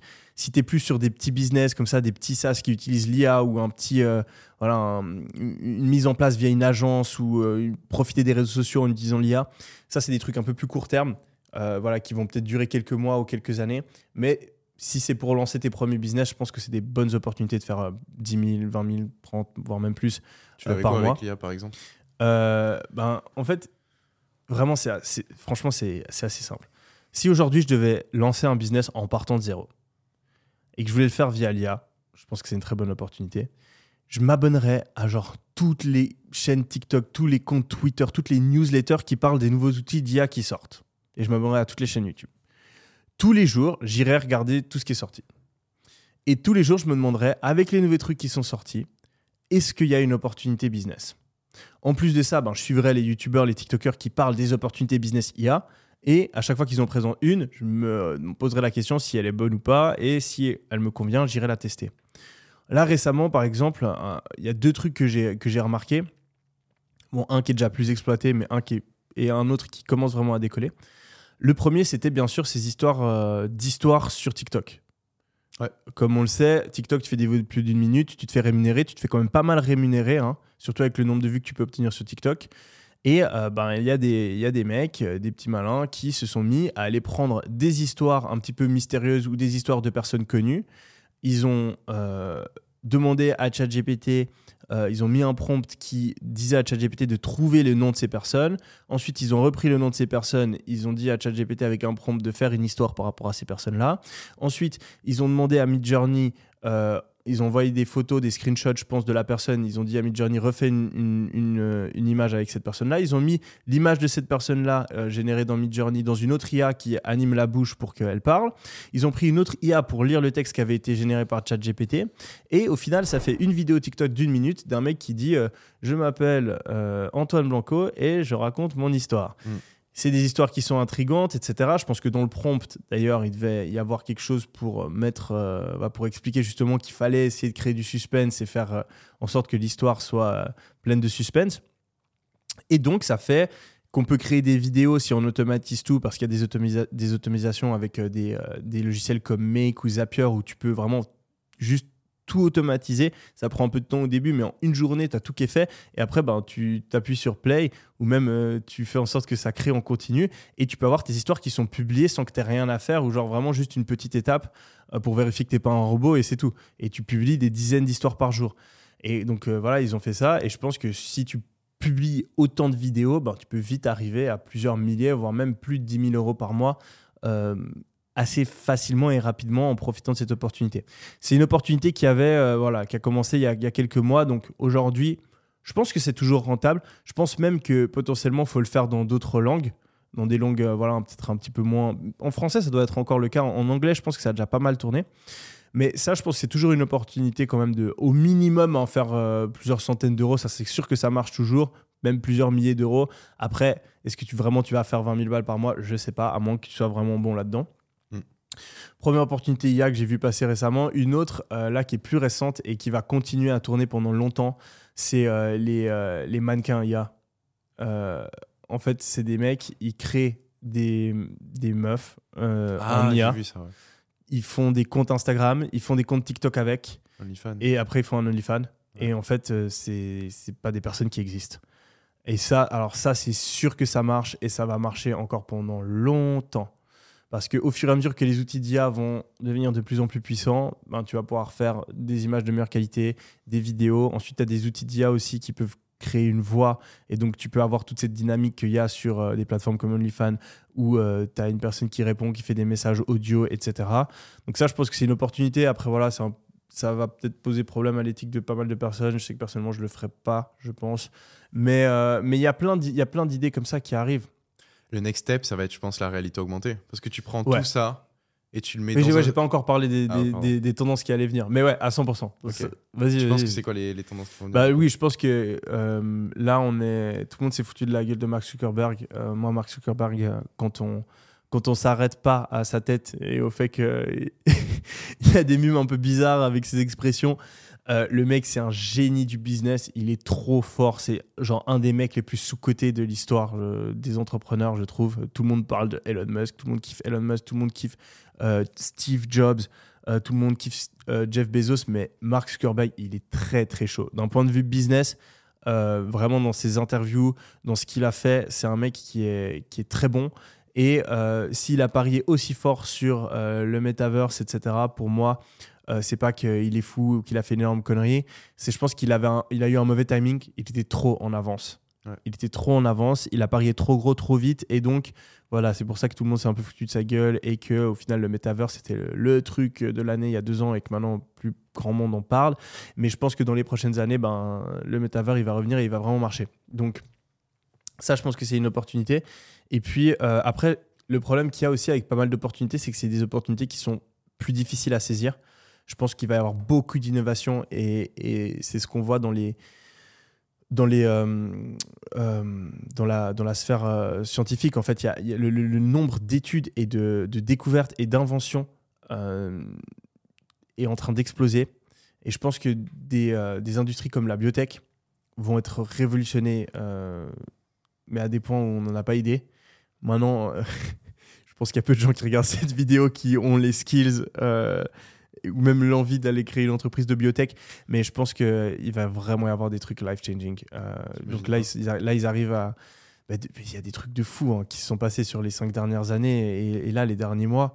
Euh, genre, euh, il y, a pas mal de personnes qui pensent qu'on va pouvoir vivre indéfiniment ou en tout cas plusieurs centaines d'années, qu'on va pouvoir stopper le vieillissement, qu'on va pouvoir ben, la combinaison en fait de la biotech et l'IA, elle fait que on va pouvoir intervenir et, soigner beaucoup plus de maladies, qu'on va peut-être pouvoir recréer toutes les cellules, toutes les protéines du corps humain et donc résoudre euh, presque toutes les maladies qui existent.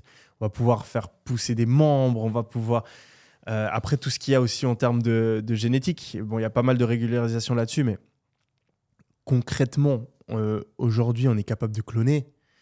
On, peut, on, peut et on pourra et on pourrait potentiellement cloner, euh, faire des modifications génétiques sur l'homme, euh, faire en sorte qu'on soit plus fort, plus résistant, qu'on vive plus longtemps, euh, qu'on soit plus intelligent, etc. Donc il y, a des trucs assez dingues qui vont se passer. après avoir si en termes de société on, est pour ou contre ce genre de choses, mais je pense qu'il va y avoir vraiment des innovations assez incroyables d'un point de vue scientifique, mais là c'est moins à la portée du commandé mortel. Je pense que le next step qui va arriver le plus prochainement, c'est Apple qui va sortir euh, son casque euh, pour le l'année prochaine. C'est un casque qui est annoncé à 3500 dollars de prix. Et... Tu sais que j'ai investi dans une entreprise qui fait la même chose. Ah bon? Ouais. Ah, stylé, c'est quoi le nom? Tu peux le dire peut-être que ça... Euh, je sais pas s'ils ont envie que je dise, mais. mais ils font exactement le même concept. Ouais, bah en fait, c'est un de mes meilleurs investissements. Ah bon? J'ai fait avec Ous. Ah. Et, et, en fait, le, là, l'invest, il a explosé parce que, ah, en fait, si tu veux, le mec, il a, il a créé un casque et euh, en fait, lui, ce qu'il voulait faire, c'est faire la Rolls-Royce des casques de, télé, de, télé-réalité, de réalité augmentée, enfin réalité virtuelle. Et, euh, et en fait, bah, tu avais pas mal de personnes qui disaient Ouais, non, mais attends, euh, tu vois, genre Oculus, ça coûte 200 balles, c'est ça qu'il faut, etc. Et là, vu qu'il y a Apple qui est arrivé et qui a pris la même stratégie en mode on fait un truc méga cher mais qui fonctionne super bien, et eh ben là, son entreprise est super bien positionnée et je suis investi dedans. Magnifique. Magnifique. Bah oui, il faut bien des concurrents de toute façon. Mais ouais, je pense que juste si tu combines, euh, par exemple, l'opportunité dont tu as parlé euh, avec euh, les, les, nouveaux avatars femmes qui sont générés par l'IA, plus ça, la manière dont les gens vont consommer le contenu et vont surfer sur Internet, ça va être totalement différent. Je sais pas si tu as vu, mais maintenant, en fait, tu peux surfer juste comme ça. Avec les yeux, là, les mains, Tu peux, ouais, avec les yeux aussi. Il y a plein de choses, je pense, qui vont, qui vont être ouais, impressionnantes. Ok. Autre question pour toi, Antoine. Comment est-ce que tu fais pour trouver une idée de business? Ah, ça c'est une bonne question. Je crois que l'erreur que la plupart des gens font par rapport à ça, c'est qu'ils réfléchissent à ce qu'ils aiment. Et ils cherchent leur passion, leur centre d'intérêt, ils essaient de les monétiser. Alors que c'est beaucoup plus simple de canaliser la demande, d'identifier où est-ce qu'il y a un marché qui marche déjà, regarder quels sont les concurrents qui font le plus d'argent et chercher justement à se positionner euh, légèrement différemment. Par exemple, comme Shopify l'a fait euh, dans le e-commerce par rapport à Amazon ou Etsy euh, dans le e-commerce par rapport à Amazon. Mais euh, pas chercher. Moi, c'est la discussion que j'ai tout le temps avec mon père, qui lui maintenant veut entreprendre depuis qu'il a vu que ça m'avait changé la vie. c'est qu'il réfléchit trop en mode euh, qu'est-ce que je pourrais faire de novateur que personne ne fait, tu vois? Et ça me tend à chaque fois, je lui dis, mais papa, arrête d'avoir peur de la concurrence. Genre, c'est bon, s'il y a de la demande, ça veut dire que tu peux trouver un moyen de prospecter, de rentrer en contact avec ces gens-là et de leur vendre une offre similaire? Et ouais, donc je pense, je pense que ouais, juste trouver la demande et la canaliser vers une offre irrésistible. Peut-être Ah, te différencier sur l'offre. Ouais, en, en vrai, je pense que tu as plusieurs stratégies et que en fonction de tes objectifs et de qui t'es, faut que tu t'orientes vers différentes stratégies. Je pense que, en, en- en effet, la manière la plus simple, avec le plus haut taux de réussite, d'avoir une idée de business qui fonctionne, c'est clairement le copier et j'améliore. Donc, tu regardes un truc qui fonctionne déjà pour d'autres personnes et tu le fais mieux ou un- légèrement différemment. Typiquement, tu, vo- tu vois que bah, y a des gens qui gagnent de l'argent en euh, faisant des vidéos sur YouTube. Tu fais des vidéos YouTube, tu les fais mieux ou dans une niche légèrement différente ou de manière différente. Ou euh, tu vois qu'il y a des gens qui font de l'argent e-commerce, tu fais une marque e-commerce, tu fais pas exactement le même produit ou tu vends le même produit, tu le changes légèrement ou tu améliores le marketing, etc. Ou euh, voilà, tu peux faire ça pour tous les business existants en partant du petit business en ligne euh, à la startup euh, qui veut changer le monde. hein. La startup aussi, tu vas, tu regardes quelles sont les startups qui ont vraiment décalé, qui, euh, qui ont décollé, qui ont levé beaucoup d'argent au cours des, des dernières années, et tu regardes est-ce qu'il y a un truc un petit peu similaire que je peux faire?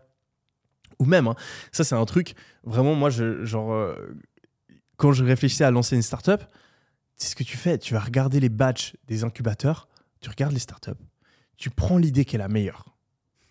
Mais sérieusement, tu prends l'idée qui est la meilleure. Quelles sont les probabilités pour que les gars qui ont eu une très bonne idée, ce soient aussi des brutes en exécution? Elle n'est pas si élevée que ça. Ouais.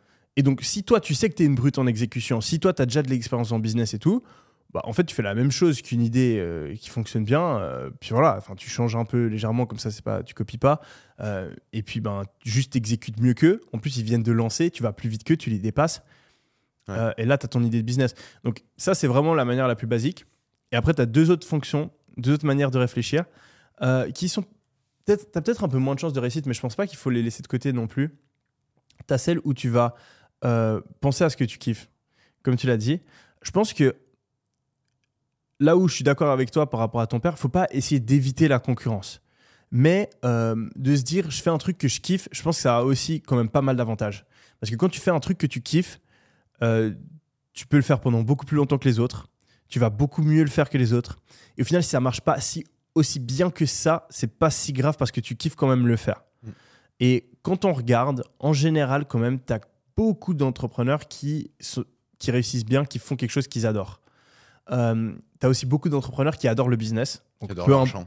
qui adorent voilà, l'argent et le business et qui, peu importe le business qu'ils font, ils, ils kiffent parce que c'est juste qu'ils sont amoureux du business. Mais tu as aussi beaucoup de personnes qui, par exemple, les meilleurs restaurateurs, c'est des gens qui, qui adorent la restauration. Ouais. Euh, les meilleurs youtubeurs, c'est des gens qui adorent faire des vidéos. Moi, si aujourd'hui mon business de formation il marche aussi bien, c'est parce que j'aime former et partager mon, mon, mon savoir. Mm. Euh, et donc, quand je le fais, ben, je peux donner plus de de- d'énergie qu'un mec qui détesterait faire ça. Donc je pense que c'est pas si une mauvaise idée que ça. Donc en fait, si, si je pars de zéro, ce que je ferais, c'est je me poserais la question qu'est-ce que j'aime faire? Et tu listes tout. Et après, à partir de là, tu fais pas juste le truc que t'aimes. Tu fais le truc que t'aimes, mais où tu vois aussi une direction, où tu vois aussi un marché. Hmm. Et si tu arrives à combiner les, les deux, ben c'est parfait, c'est la meilleure idée de business. S'il n'y a aucune in- intersection, il n'y a aucun truc que tu aimes ou dans lequel tu es doué, où il y a une opportunité de marché, là, tu pars sur je prends quelque chose qui marche bien et je, je, l'améliore. Et après, tu as vraiment la stratégie euh, un peu plus euh, game où euh, ben, tu as moins de chances que ça réussisse, mais si ça réussit, tu peux réussir très très gros. Et là, c'est d'aller essayer de faire des trucs qui sont nouveaux. Et en général, si tu veux faire des trucs qui sont nouveaux, ben c'est soit tu étudies les, justement les trends qui vont arriver. Donc, tu essaies d'anticiper là où le marché va aller et tu positionnes dessus. Soit euh, tu penses à tous les problèmes que tu as dans ta vie, tous les désirs que tu as dans ta vie et tu essaies d'y apporter une nouvelle solution. Ou alors tu vas demander à d'autres personnes quels sont leurs désirs et quels sont leurs problèmes et tu essaies d'y apporter une solution. Et Hmm. avec ça, tu as de quoi créer des idées de business. T'avais euh, un exemple de, de problème dans ta vie euh, pour lequel tu aimerais créer une solution et ça un truc tout con. euh, là, tu, par exemple, là, je suis venu à Dubaï, j'ai fait mes perfusions et tout, c'était trop, c'était tip top. Euh, bah, il y a deux mois, j'étais en France, je voulais faire la même chose, je pouvais pas. Ouais. Donc, euh, quand tu es dans des villes comme Cannes, comme Saint-Tropez, où tu as une clientèle internationale qui a l'habitude de faire ça, parce qu'aux États-Unis, les perfusions, etc., c'est super commun, euh, ben, tu fais la première entreprise de ça euh, à Cannes ou à Saint-Tropez. euh, ben, Peut-être tu tu vas pas devenir millionnaire, hein, parce qu'il n'y a pas une demande de ouf, mais peux clairement gagner de l'argent. Mm. Euh, ou même un truc qui m'avait surpris, c'est sur Cannes, Saint-Tropez, il n'y a pas beaucoup de- d'entreprises de, location de voitures. Ah ouais? Ouais. T'en as Ok. genre trois sur Cannes. Et ils ont Ah ouais. pas beaucoup d'offres. C'est faible. Tu sais ce que c'est les, les quatre euh, gros indicateurs qui permettent d'identifier qu'un marché est bon ou pas, si tu veux lancer une offre dedans? J'ai l'impression que je parle à Hormozy là. C'est tout, tout ce qu'il y a dans ma tête, je l'ai pris là-bas. Tu dois avoir la croissance du marché. Et tu sais par quoi elle est conditionnée la croissance? Ça, c'est moi qui, les, qui De réfléchis. par quoi la croissance d'un marché est conditionnée? Ouais. L'augmentation de la demande par rapport à l'offre. C'est-à-dire, Bah, si. si pour qu'un marché croît, tu penses qu'il faut que la demande augmente plus vite que l'offre? Ouais. Non. C'est ça qui si, si la, si la l'augmentation des demande, prix. si la demande et l'offre augmentent autant, ton marché croît quand même. Parce qu'il y a plus de. Enfin, tu vois, l'industrie, elle passe de 1 milliard à 2 milliards. Donc, elle, il- il Ouais. double. Ouais, ouais. Mais en tous les cas, ce qui conditionne tout, c'est l'augmentation de la demande. Oui, c'est la- ouais, c'est l'augmentation de la demande. ouais. L'offre suive derrière. Exact. Donc- et, et après, si, ouais, si t'as. En fait, pour que, pour que ce soit vraiment intéressant, il faudrait que l'augmentation de la demande ne soit pas couverte par l'augmentation de l'offre. Sinon, tu as tout autant de concurrence. C'est le Ouais. niveau de concurrence, en fait, qui, est- qui dépend de la relation entre l'augmentation de l'offre et l'augmentation de la demande. C'est ce qui. Ouais, c'est ce qui. Et après, du coup, les, les quatre euh, gros indicateurs, en plus de la croissance du marché, tu sais ce que ça. ça de- indicateur de quoi? De, Pour identifier. euh, une bonne opportunité? Une bonne opportunité de business. Euh, Le marché, euh, le- le- le- les barrières à l'entrée? Non. Pour te Euh, dire, ok, ça c'est une bonne idée, je peux me lancer. Donc, tu prends pas en compte les barrières à l'entrée? Ok. La marge? Non. Alors attends, ça c'est une bonne opportunité. Il faut que le marché croît. Il faut que je puisse passer les barrières à l'entrée. Bon, c'est pas dans le truc, mais je pense que c'est quand même important. Euh, il faut, Si tu veux vendre quelque chose à quelqu'un, si je veux vendre quelque chose à quelqu'un, non, je sais pas, vas-y. vas-y. faut qu'il y ait une douleur. Ok. Parce que euh, si le mec a pas de problème, euh, au final, tu peux rien lui vendre. Tu peux pas. Ça revient à l'idée, tu vois, il faut qu'il y ait une douleur euh, à l'origine. Mais s'il y a un marché, il y a forcément une douleur, tu vois. Ouais, mais c'est comment identifier une idée de marché? Comment identifier une idée de business? Il faut qu'il y ait une douleur derrière. Ok. Donc, comme tu l'as dit, il faut que le marché soit en croissance pour que ce soit une bonne idée. Le fait que tes prospects soient faciles à cibler, parce que si tu dois chercher une aiguille dans une boîte de fond, c'est une galère. Et puis, le dernier, c'est qu'ils aient le pouvoir d'achat pour s'offrir tes services. Hmm. Que ton marché puisse s'offrir ton offre. Voilà, c'est quatre indicateurs pour valider euh, ton idée avant de te lancer soit. Ouais, je pense que c'est intéressant. Franchement, je, rajouterais le truc des barres à l'entrée. Ouais.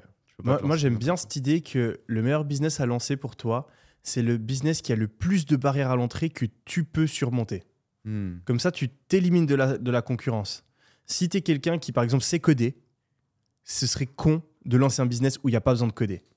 Parce que si tu lances un business que- auquel tout le monde peut accéder, imaginons vraiment le truc le plus simple, euh, c'est quoi? C'est euh, faire des blogs, des articles de blog avec de l'IA. Tu vois, vraiment le truc, genre, tout le monde peut le faire. En fait, ceux qui vont réussir, c'est ceux qui ont un process de malade ou, ou alors tu vas rien gagner. Parce qu'il y a tellement de concurrence, c'est tellement accessible que c'est super dur de réussir. Mm. Si tu as la chance d'avoir un truc qui te permet de lancer un business que la plupart des gens ne peuvent pas lancer, bah, là, tu t'élimines énormément de concurrence, tu augmentes du coup tes, tes chances de réussite. Donc, si tu sais coder, fais un truc où, tu peux coder.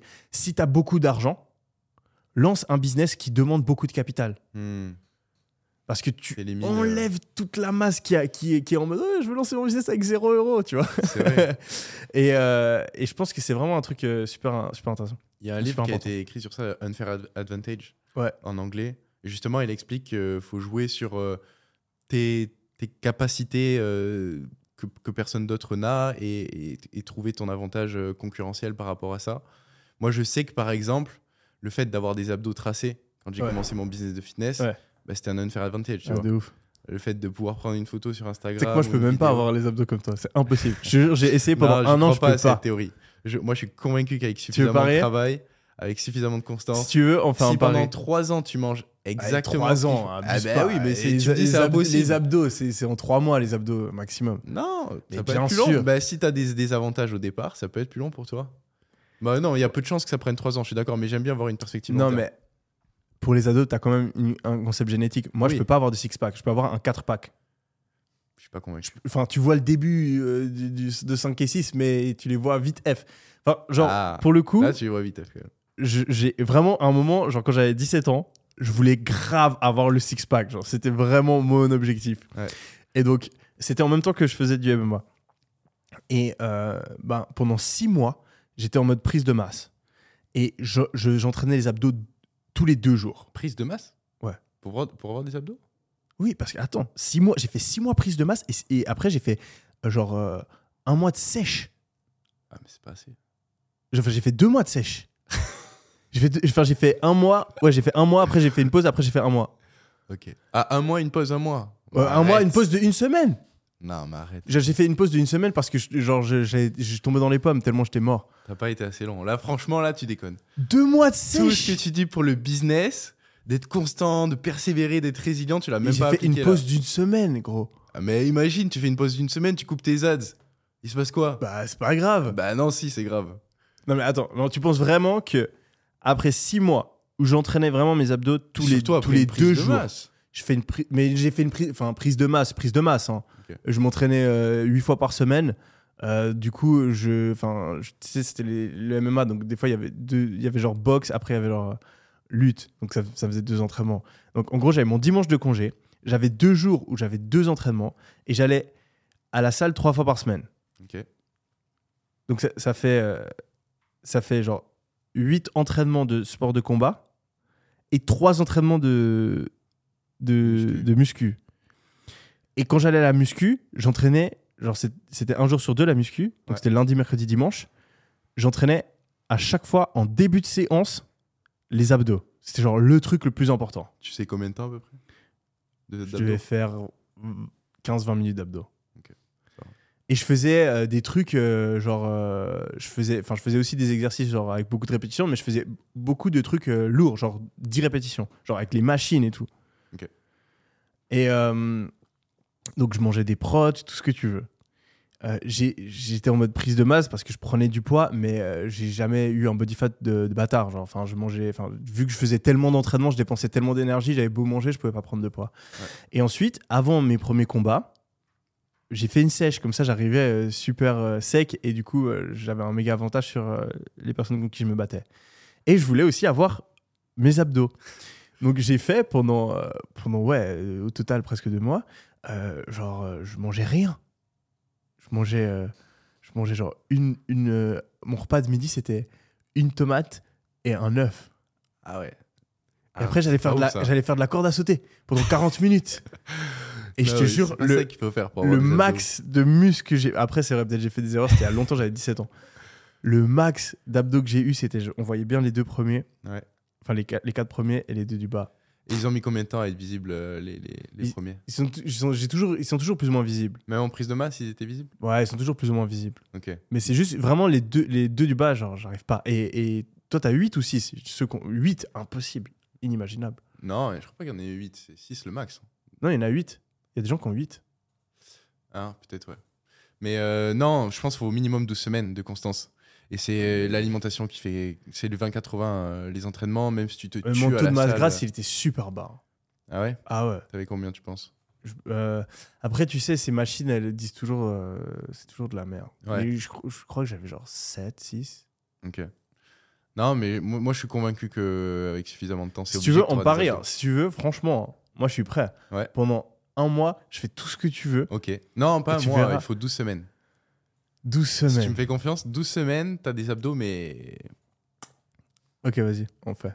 T'es sûr? Mais, euh, tu on triches fait, pas, mais par on contre, fait, hein. on fait, on fait, euh, avant l'été prochain.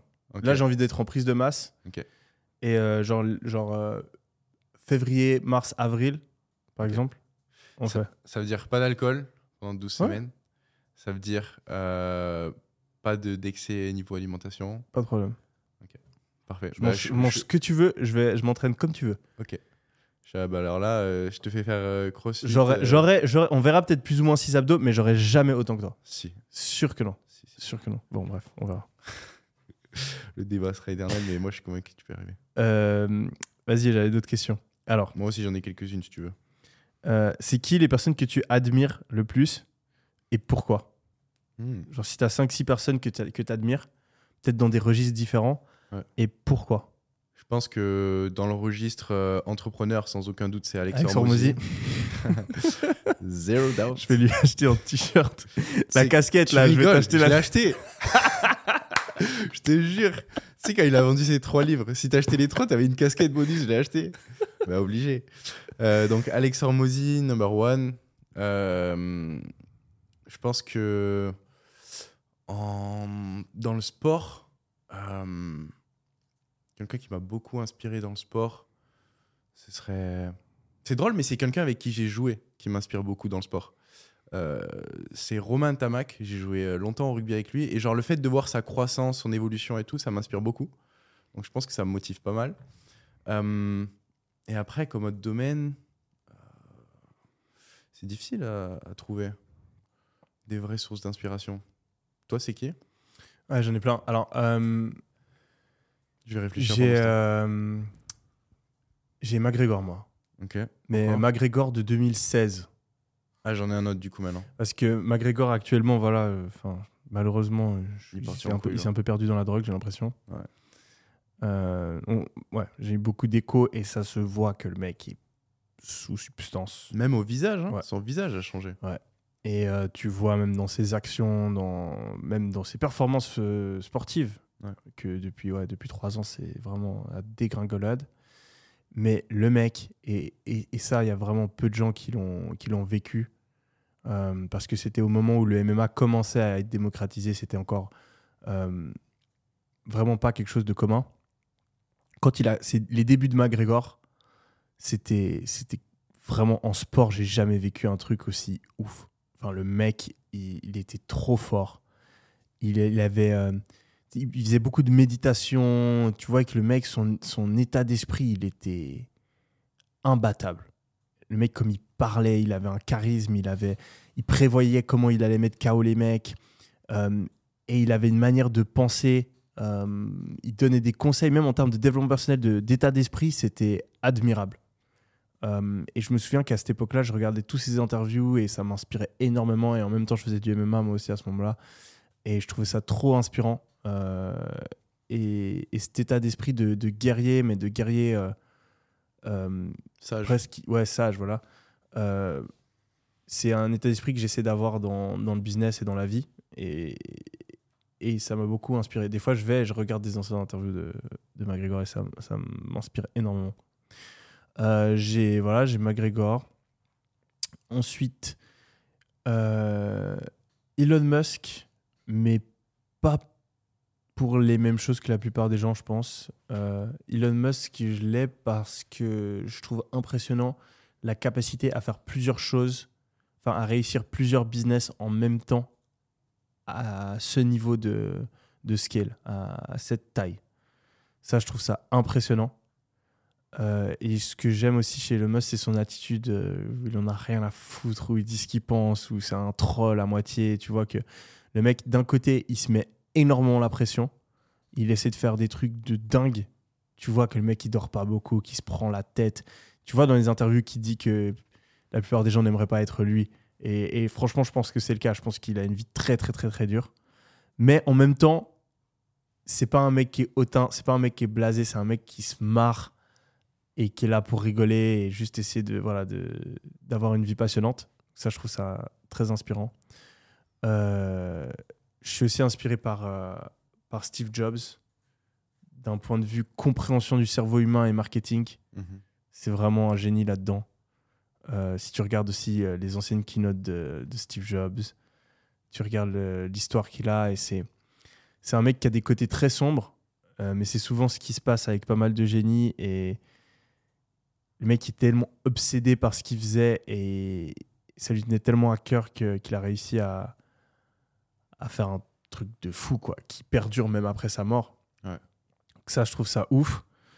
Et ensuite, euh, ensuite je, moi j'aime bien euh, Logan Paul. Là, ces derniers temps, je trouve que malheureusement, voilà, c'est, tu vois qu'il tourne un peu mal. Tu vois qu'il a des. J'ai l'impression que mentalement, il, soit c'est son ego qui, qui monte trop haut, soit il s'est perdu, soit je. Mais, mais, en- mais de manière générale, ce qu'il a accompli, le mec, euh, en termes d'entertainment, Mm. de passer de Vine à YouTube en termes de work ethic. Lui et son ref, son ref, euh, Jake Paul, il a fait, je crois, à un moment 400 vidéos, 400 vlogs par jour, enfin, une fois par jour, à la suite. Tu, fait, fais des vidéos YouTube. C'est horrible. Tu t'imagines, en plus, tu as déjà fait un vlog. C'est le pire. Tu t'imagines faire 400 vlogs à la suite, tous les jours. La work ethic de bâtard. Ouais. Donc, pour ça, je les respecte trop. Euh, Tu vois qui c'est Casey Neistat aussi? Ouais. Il a fait ça lui aussi. Ouais. Il est trop fort, lui. et, euh, et- et Logan Paul pour le, ouais, pour le divertissement de passer de Vine à YouTube à faire les podcasts. C'était un des premiers à avoir un podcast. hein. Le- C'est lui qui a démocratisé le, le concept de podcast comme ça entre potes et tout. C'était visionnaire. À podcast, à, à- faire des combats de boxe. C'est eux, avec KSI, qui ont démocratisé l'histoire de faire des combats de boxe. Maintenant, c'est tout le monde en fait. Euh, le mec, est, les vlogs, c'est lui qui a démocratisé ce format de vlog. Il y a Casey Neistat de base, mais c'était des vlogs un peu plus euh, vidéo, etc. Mais en mode blague, ta, ta, ta, on fait des activités, pam, pam, pam, euh, on, fait de l'humour, etc. C'est lui qui a démocratisé ça. Ensuite, voilà, de ce qu'il fait avec Prime, etc. Franchement, respect, grand respect à lui. Maîtrise des réseaux sociaux, sa maîtrise des réseaux sociaux, euh, très très fort le mec. Euh, J'ai aussi euh, An- Andrew Tate. Ah, Andrew je- Tate, Tu vois, j'étais en train de penser, c'est drôle, il n'y en a aucun de nous deux qui l'a dit, mais. Ouais, mais pour, pour l'éloquence. Ouais. Je, je- franchement, je connais aucun mec. Je, pour moi, j'arrive pas à trouver quelqu'un qui est au même niveau en termes de, de, de capacité à parler, à convaincre, à persuader euh, et à. Ça se dit pas articuler dans ce terme-là en français, à, à, Exprimer à des idées de manière convaincante et, et intéressante. Ouais, il te Après, je- percute à chaque fois, en fait. Ouais, c'est ultra percutant. Et ce que j'admire aussi chez lui, c'est sa capacité à dire vraiment ce qu'il pense euh, en en ayant un peu rien à foutre des conséquences et d'être vraiment, voilà, d'avoir une vision du monde très, euh, très réfléchie, très claire, très provocatrice et de pas s'en cacher Mm. et de d'oser. Euh, c'est un des seuls mecs qui est vraiment honnête sur les réseaux. Hmm. C'est un des seuls mecs qui a le même humour, je pense, avec ses potes qu'il a sur Internet. La, la plupart euh, d'entre nous, je pense que toutes les personnes qui regardent cette vidéo, si tu dis les, si tu dis les mêmes blagues que tu fais en privé, en public, si, as exact, si tu oses vraiment être 100% toi-même en public, euh, je pense qu'il y a des conséquences parce qu'en fait, on est dans un monde où aujourd'hui, euh, tout est tellement. euh, Oui. ouh là là, Tu t'adaptes. tu fais une blague, voilà, ça veut dire que tu es une mauvaise personne parce que tu as fait une blague un petit peu provocatrice, tu as un avis un petit peu qui sort de l'ordinaire, oh, t'es un connard, etc. Donc tout le monde marche sur des œufs. Et pour le coup, bah, en doute, c'est pas le cas. Après, il y a vraiment des trucs où je suis pas du tout euh, en accord avec euh, ce qu'il a fait ou ce qu'il a dit. Mais pour cela, euh, je le trouve inspirant. Et, et je pense que toutes ces personnes-là que j'ai citées, il n'y en a aucune. Tu vois, en fait, presque toutes, c'est des personnes qui ont des gros défauts. Mm. Et je pense que pour devenir extrêmement bon dans quelque chose, tu as forcément derrière des endroits où tu es, très mauvais. Et pour trouver des personnes qui nous inspirent, je pense qu'il faut pas essayer de trouver une personne que tu veux imiter. Il faut essayer de trouver une personne, enfin, faut trouver des personnes qui sont fortes dans des domaines spécifiques et les imiter par rapport à ça. Et ensuite, les autres choses, tu peux les laisser de côté. Hmm, 100%. Ah, Il y a une troisième inspiration que j'avais pas dit et qui m'est revenue en tête, c'est euh, David Goggins. Ouais. Tu vois Ouais, qui je pensais que tu allais le dire. Ouais, lui il m'a beaucoup inspiré. J'ai lu ses deux livres et hum, en fait, c'est sa faculté à recréer son identité au travers des différentes étapes de sa vie. Il est passé de loser, obèse à Navy SEAL. Euh, maintenant, il inspire des, je pense, des centaines de milliers de personnes avec ses talks, etc. Euh, la capacité qu'il a aussi à se dépasser, à faire preuve de discipline dans son quotidien, moi, c'est un truc qui m'inspire vraiment. Généralement, tout cet état d'esprit lié aux forces spéciales, c'est quelque chose qui m'a beaucoup inspiré depuis jeune. Euh, T'aurais dû venir faire l'armée avec nous. Ouais, j'aurais bien aimé. Parce que. euh, tu sais que Quentin. Ouais, Quentin, il est retourné, je crois. Je crois qu'il Ok. a dû aller faire son, J'ai vu une story, son ouais. cours de répète. Ouais. T'es obligé de le faire ou euh, il l'a fait moi, je, enfin, en fait, euh, lui, je pense qu'il est toujours résident suisse. Je sais pas. En tout cas, euh, Théo et moi, on n'est plus résident suisse. Ok. Donc, on n'a pas besoin. Ah. Mais euh, sinon, on, aurait dû. ouais. Je pense que ça doit faire du bien, hein, une petite piqûre de rappel Ouais, comme t'imagines, tu, tu dois laisser tes business pendant 4 semaines pour aller tirer dans la montagne. Ouais, c'est chaud. coup, Moi, je pouvais pas me le permettre. C'est vrai, c'est vrai, c'est vrai. Mais ouais, cet état d'esprit. D'ailleurs, j'ai une réflexion l'autre jour par rapport à ça. Je me suis demandé, mais c'est drôle, tu vois, j'admire beaucoup de personnes qui font de l'argent, mais j'admire aussi beaucoup de personnes qui n'ont rien à voir avec l'argent. Ouais. Exemple, euh, les Navy SEAL, euh, les mecs comme ça qui ont fait les forces spéciales. Et je me dis, au final, qu'est-ce qui fait que je valorise autant un profil que l'autre? Et je me rends compte que la valeur d'un homme, elle n'est pas strictement liée à ses niveaux de revenus, contrairement à ce qu'on pourrait croire. Et c'est facile de le croire en étant à Dubaï, parce que tout est très matérialiste. Elle est aussi liée au niveau d'intégrité et d'honneur qu'il peut avoir dans certaines situations. Par exemple, euh, quelqu'un qui est prêt à donner sa vie pour quelqu'un d'autre ou quelqu'un qui s'entraîne jour après jour pour un objectif, ça peut être un champion olympique ou ça peut être euh, euh, voilà, quelqu'un qui peut être déployé en zone de combat pour un objectif qui le dépasse. Ça, je trouve que c'est une marque trop forte de valeur d'un être humain et que c'est pas souvent mis en lumière. Ouais, à fond. Après, le truc qui, est. Moi aussi, hein, je trouve c'est ultra noble et, beau et, honorable de, de se battre pour une cause comme ça. Et c'est des badass, les, les mecs qui. Parce que, enfin, voilà, en Suisse, on fait l'armée, mais tu vas, tu vas jamais au combat, quoi. Je pense que c'est encore complètement différent euh, quand tu vas au combat et que tu sais que tu peux mourir et que tu vois des gens mourir et que tu es confronté à des situations psychologiquement qui doivent être extrêmement compliquées. Donc, d'oser faire ça, d'avoir euh, le courage et le, le- la, la- la- ouais, la, force d'esprit pour passer à travers tout ça, c'est extrêmement. euh, ouais, ça, c'est inspirant et j'admire ces personnes. Mais là où je, genre, je pourrais jamais le faire, c'est que tu te dis, tu te bats pour un pays, Hmm. tu te bats pour des politiciens, tu sais même pas vraiment pourquoi tu te bats, tu sais même pas si au final tu fais vraiment le bien. Et toi, tu vas aller sacrifier ta life, mais encore pire, parce que quand, en fait, quand tu sacrifies ta life, certes, tu meurs et tout, mais au final, tu fais pas, c'est pas toi qui souffres quand t'es mort, hein. c'est ta famille. Hmm. Donc, en fait, tu, parce que je me suis posé la question, je me suis dit, est-ce que tu irais te battre, est-ce que tu irais mourir pour ton pays comme ça? De base, oui, mais ensuite, je me suis dit, non mais attends, je vais aller faire souffrir potentiellement ma mère, mon père, tous mes potes, si je meurs. Je vais potentiellement risquer ma vie, me blesser corporellement, etc., être euh, mutilé à vie. Et encore, c'est pas forcément pour une cause qui m'est chère. Si tu es, en voilà, si t'es en train de te battre contre Hitler, là, à 100%, je prends les armes, je suis le premier. S'il faut que je meure pour ça, aucun problème.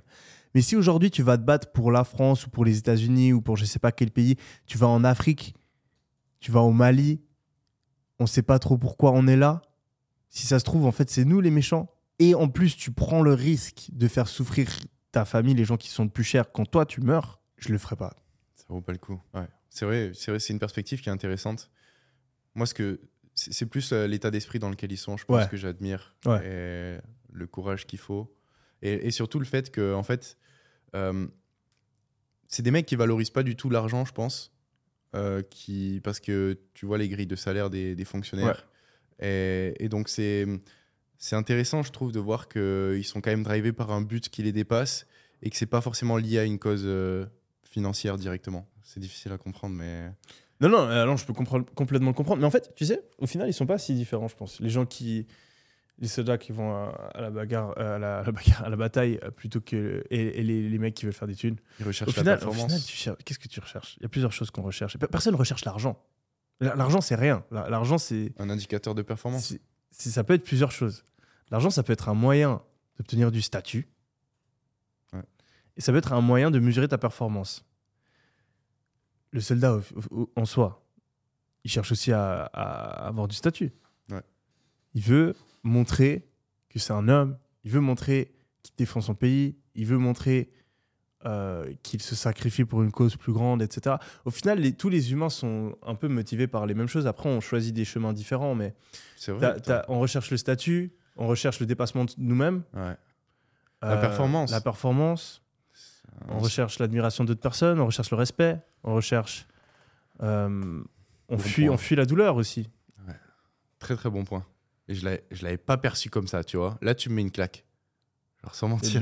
C'est tout, c'est tout bête hein, comme réflexion, mais en fait, tout est lié Ouais. par certains désirs.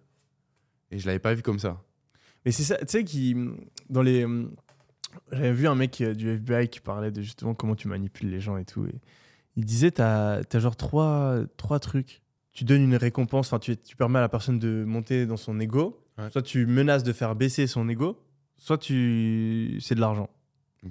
Et l'argent c'est en fait c'est un intermédiaire pour pouvoir faire monter l'ego ou baisser l'ego. Ok. Tu prends un mec, tu lui dis ouais on va dire à ta femme que tu l'as trompé. Mhm. Là bam, tu fais tu niques son tu niques son ego, tu vois, tu niques sa valeur dans, Dans le statut. euh, son statut par rapport à sa femme, par rapport à son entourage. Soit tu dis, ah machin, on va, euh, par exemple, les mecs qui faisaient l'arnaque au président, euh, voilà, on a besoin de vous pour aider votre pays, pour aider le pays, etc. euh, machin, ils, ils permettent à des mecs qui sont riches de passer pour un héros hmm. euh, aux yeux du pays, bam, augmenter le- ta place dans la société. Ou alors on, on te file des thunes.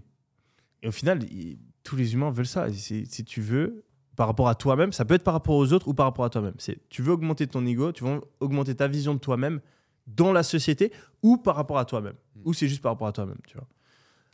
Et tu veux par tous les moyens éviter que ta vision de toi-même baisse à tes yeux ou à la société. Hmm. 100%. Ouais, ouais, c'est vrai. On est tous, euh, tous mieux par ça. Mais on est, enfin, au final. Moi, ça me fait marrer quand tu... Souvent, quand tu analyses les autres, et c'est à ça que sert un psy souvent, c'est t'analyses les gens. Moi, souvent, j'analyse les gens. Je me dis, ah, lui, c'est un mec, c'est une meuf, elle veut ça, ça, ça, ça, ça, elle a peur de ça, ça, ça, ça, ça, et c'est pour ça qu'elle fait ça. Et j'a- j'arrive assez bien en général, Ouais. enfin, en tout cas, j'essaie de me faire des, des espèces de petits par rapport aux gens. Je pense que c'est désir par rapport à toi-même, c'est galère. Hein? Ouais, par rapport Ouais. à toi-même, c'est galère. C'est beaucoup plus dur. C'est- pour ça qu'un psy. C'est pour ça qu'un ouais, un psy va te renvoyer ça, en fait. Et Est-ce que tu penses que pour les filles et les garçons, ces désirs ancrés euh, communs, ils sont identiques ou pas? Non. Je pense, moi, je pense qu'il y a vraiment des grosses différences entre les sexes. Euh, après, de nouveau, tu sais, c'est des, c'est des distributions normales qui s'entrecoupent. Une distribution normale, c'est un truc en statistique, c'est la fameuse cloche. C'est quand tu regardes comment se, se, se, distribuent euh, certaines choses dans la vie, ça peut être la taille, euh, euh, le, le poids, l'intelligence, le fait d'aimer ou pas aimer quelque chose. C'est tout le temps comme ça. Ça monte. Au début, tu as très peu de personnes qui ont très très peu. Après, tu as beaucoup de personnes qui sont au milieu dans la cloche. Et après, de nouveau, il y a très très peu de personnes qui ont énormément. Donc, tu as très peu de personnes qui font 2m10, très peu de personnes qui font 1m40, et tu as énormément de personnes qui font 1m77. Et ben, entre femmes et hommes, souvent, que ce soit pour des trucs physiques ou mentaux, on va avoir la même distribution, mais elles vont être décalées. Quand tu prends la taille, tu as beaucoup plus de filles qui sont petites, et après, tu as beaucoup plus d'hommes qui sont très grands. Mais tu as aussi beaucoup de filles qui sont plus grandes que les mecs, et tu as des mecs qui sont plus grands que les meufs. Mm. Et ben, je pense que émotionnellement, c'est aussi la même chose. Tu as beaucoup plus de femmes qui vont être motivées par euh, le fait de voilà d'avoir un, truc qui les stimule en termes d'interaction sociale. On sait que les femmes en général sont plus euh, dans les interactions sociales, etc. C'est quelque chose qui les intéresse plus. C'est pour ça qu'en général, sont dans des, dans, des, dans tafs qui sont plus sociaux. Euh, et tu as les mecs qui sont plus dans les tafs qui sont sur les choses, sur les objets, etc. Mais tu as des meufs qui kiffent les objets plus que certains mecs et inversement, etc. Donc je pense que c'est la même chose pour les trucs qui, qui motivent euh, un homme et une femme. Je pense que les hommes ont un besoin d'accomplissement et de compétition qui est plus élevé. Et tu sais que d'ailleurs, c'est ça, ça m'a fait trop marrer parce que je parlais euh, à une pote euh, qui était un, un peu féministe, enfin qui, qui- est très féministe même, et qui est très genre woke, en mode voilà, elle est, à, elle est à fond dans les trucs woke. et je parlais à une autre pote du coup est beaucoup moins euh, dans ce dans ce délire là. Même à l'inverse, genre c'est une meuf. euh, En fait, je l'ai rencontrée un peu par hasard. Elle m'avait dit que c'est trop drôle. Je la, rencontre comme ça euh, à, à Cannes. Et elle me dit qu'elle regarde mes vidéos. Et elle me dit Ouais, je suis super d'accord avec ce que tu dis. Et je suis là, de quoi? Elle me dit Ouais, t'avais- tu dis dans un TikTok justement que les hommes et les femmes sont différents. Et euh, que c'est pas qu'il y en a un qui est mieux que l'autre, mais c'est juste qu'on est différents et que c'est pour ça qu'on va aussi bien ensemble et qu'on est tous égaux. Et euh, moi, je suis grave d'accord avec ça. Et, euh, et elle me dit, moi, je suis euh, femme au foyer, je m'occupe de mon gars. et genre, c'était une italienne. Et donc, vraiment, vision du monde très traditionnelle. Et même, genre, plus hardcore que moi. Genre, en mode, des fois, elle disait des trucs, j'étais là, waouh, je, je suis pas aussi hardcore que toi là-dessus. Mais ok, mais ça me faisait marrer d'avoir justement une, fille qui était dans le sens. Et à l'inverse, j'ai une autre pote depuis plusieurs années qui, elle, est suédoise. Et elle, euh, genre, c'est vraiment l'inverse. C'est ultra féministe. La meuf, elle veut devenir politicienne, carriériste, euh, euh, etc. Et en fait, je pensais à ces deux filles et je me disais, en fait, on a tous ces débats. Toutes ces meufs qui sont féministes en mode, c'est n'importe quoi, les hommes et les femmes, on est les mêmes, etc. Et on a toutes ces autres femmes qui sont en mode non, pas du tout. Moi, en fait, j'aime bien que j'ai un mec qui, qui s'occupe de moi. On a tous ces mecs qui sont en mode non, mais moi, j'ai envie de m'occuper de la meuf. On a d'autres mecs qui sont en mode non, pas du tout. Moi, j'ai envie que ma, ma femme, euh, euh, on soit, on soit euh, les deux au travail, etc. Et en fait, ce qu'on oublie, c'est qu'on est tous putain de différents. Et c'est que je pense que dans toutes ces femmes qui sont ultra féministes, en fait, c'est des meufs qui ont un état d'esprit très masculin. Mm. Tu vois, quand on prend cette distribution normale, cette cloche, c'est des, me- des meufs qui sont toutes à droite. Elles sont très compétitives, elles sont très ambitieuses, elles ont envie de se démerder elles-mêmes, etc. Et donc, vu qu'elles sont comme ça, elles veulent que la société ressemble à leur manière de se sentir, elles, à l'intérieur. Et donc, elles disent à toutes les meufs qui sont pas comme elles, qui n'ont pas cette envie de compétition, qui n'ont pas euh, ces ambitions, etc., elles leur disent Ah, mais en fait, si tu restes à la maison, tu t'es soumise à ton mari, t'es moins que rien, tu devrais pas, etc. Parce que c'est leur manière. Elles se sentent comme ça, elles, à l'intérieur. Mm. Et elles projettent leur, leur manière de penser sur toutes les autres femmes. Et à l'inverse, t'as des mecs qui, eux, ont envie de s'occuper de leur meuf et qui, du coup, projettent ça sur toutes les meufs et vont dire à une féministe Non, mais rien à voir, tu devrais t'occuper de ton mec, arrête d'essayer de. Et en fait, ce qu'on oublie, c'est juste qu'on est différent et qu'il faut laisser tout le monde faire ce qu'il a envie de faire. Et qu'il faut arrêter de vouloir que la société et que toutes les autres personnes correspondent à notre manière de penser à nous. Mm. Donc, si toi, t'es un mec très masculin et que t'as envie d'être avec une meuf très masculine, euh, très féminine, eh ben, trouve ta meuf féminine, mais va pas dire aux meufs masculines, entre guillemets, euh, que c'est des féministes de merde et qu'elles ont rien compris. Si t'es une meuf féminine, euh, va pas dire aux meufs euh, masculines qu'elles ont rien compris. Si t'es une meuf masculine, va pas dire aux meufs féminines qu'elles ont rien compris. En fait, c'est juste ça le problème. C'est juste qu'on est différents et on comprend pas que les autres sont différents. Est-ce que je peux te poser une question inconfortable? Vas-y. Du coup, est-ce que pour toi, euh, c'est, c'est- si tu veux que tout le monde soit comme il a envie d'être, Ouais. est-ce que c'est problématique, par exemple, que des transsexuels aillent parler à des enfants dans des écoles ou est-ce que ça te pose aucun problème? Ça, c'est vraiment la question. Alors, moi, je. Parce en que eux, ils je, font- je trouve pas ça méga problématique, mais euh, je vois vraiment pas le, le besoin euh, de le faire. Hmm. Vraiment, c'est un truc où j'ai. De nouveau, c'est une des questions où, où, où en moi, il y a une partie qui défend chaque côté. Moi, en fait, je trouve que le, la- le transphobisme, comment t'appelles ça le, le fait de, de, de Transsexualisme de- de- non, le, fait de clasher, tu vois, et de, Ah, de critiquer les gens qui sont trans, Je suis contre. Donc moi déjà, ma valeur principale, c'est la liberté et c'est d'arrêter de juger et critiquer les gens. C'est le truc qui m'énerve le plus dans la société, c'est les gens qui vont dire à d'autres personnes comment ils sont censés vivre leur vie, alors qu'ils vivent leur vie et ils font de mal à personne. Tu vois, t'as as deux mecs qui sont gays, les mecs qui vont leur dire Euh, gay, machin, je, je déteste ça. T'as deux mecs qui sont trans, les mecs qui vont oh, le trans, ah dégueu, ah les trans, on devrait interdire de faire ça. Non, c'est bon. Le mec, il veut être trans, il veut être trans, on le laisse. Est-ce qu'il il- il- il te pose un problème il, il change ta vie Non, laisse-le être trans, c'est pas grave. Maintenant, est-ce que on doit aller encourager les gens à devenir trans? Est-ce que on doit forcément aller montrer à des gamins ah oui, euh, machin? Je pense pas que c'est un grand intérêt. Mais de l'autre sens, est-ce que potentiellement, si tu montres à des gamins, voilà, qu'il y a des gens euh, différents, qu'il y a des gens qui sont gays, il y a des gens qui sont trans, etc. Potentiellement, ils seront plus tolérants à l'avenir et ça évite que tu aies des personnes trans qui se fassent euh, euh, critiquer ou qui se fassent harceler si tu as un peu sensibilisé les enfants à ça. Mais après, tu as le risque de aussi euh, influencer ou perturber un enfant qui est en train de se former, qui est en train de former voilà, son identité, ses préférences sexuelles, etc.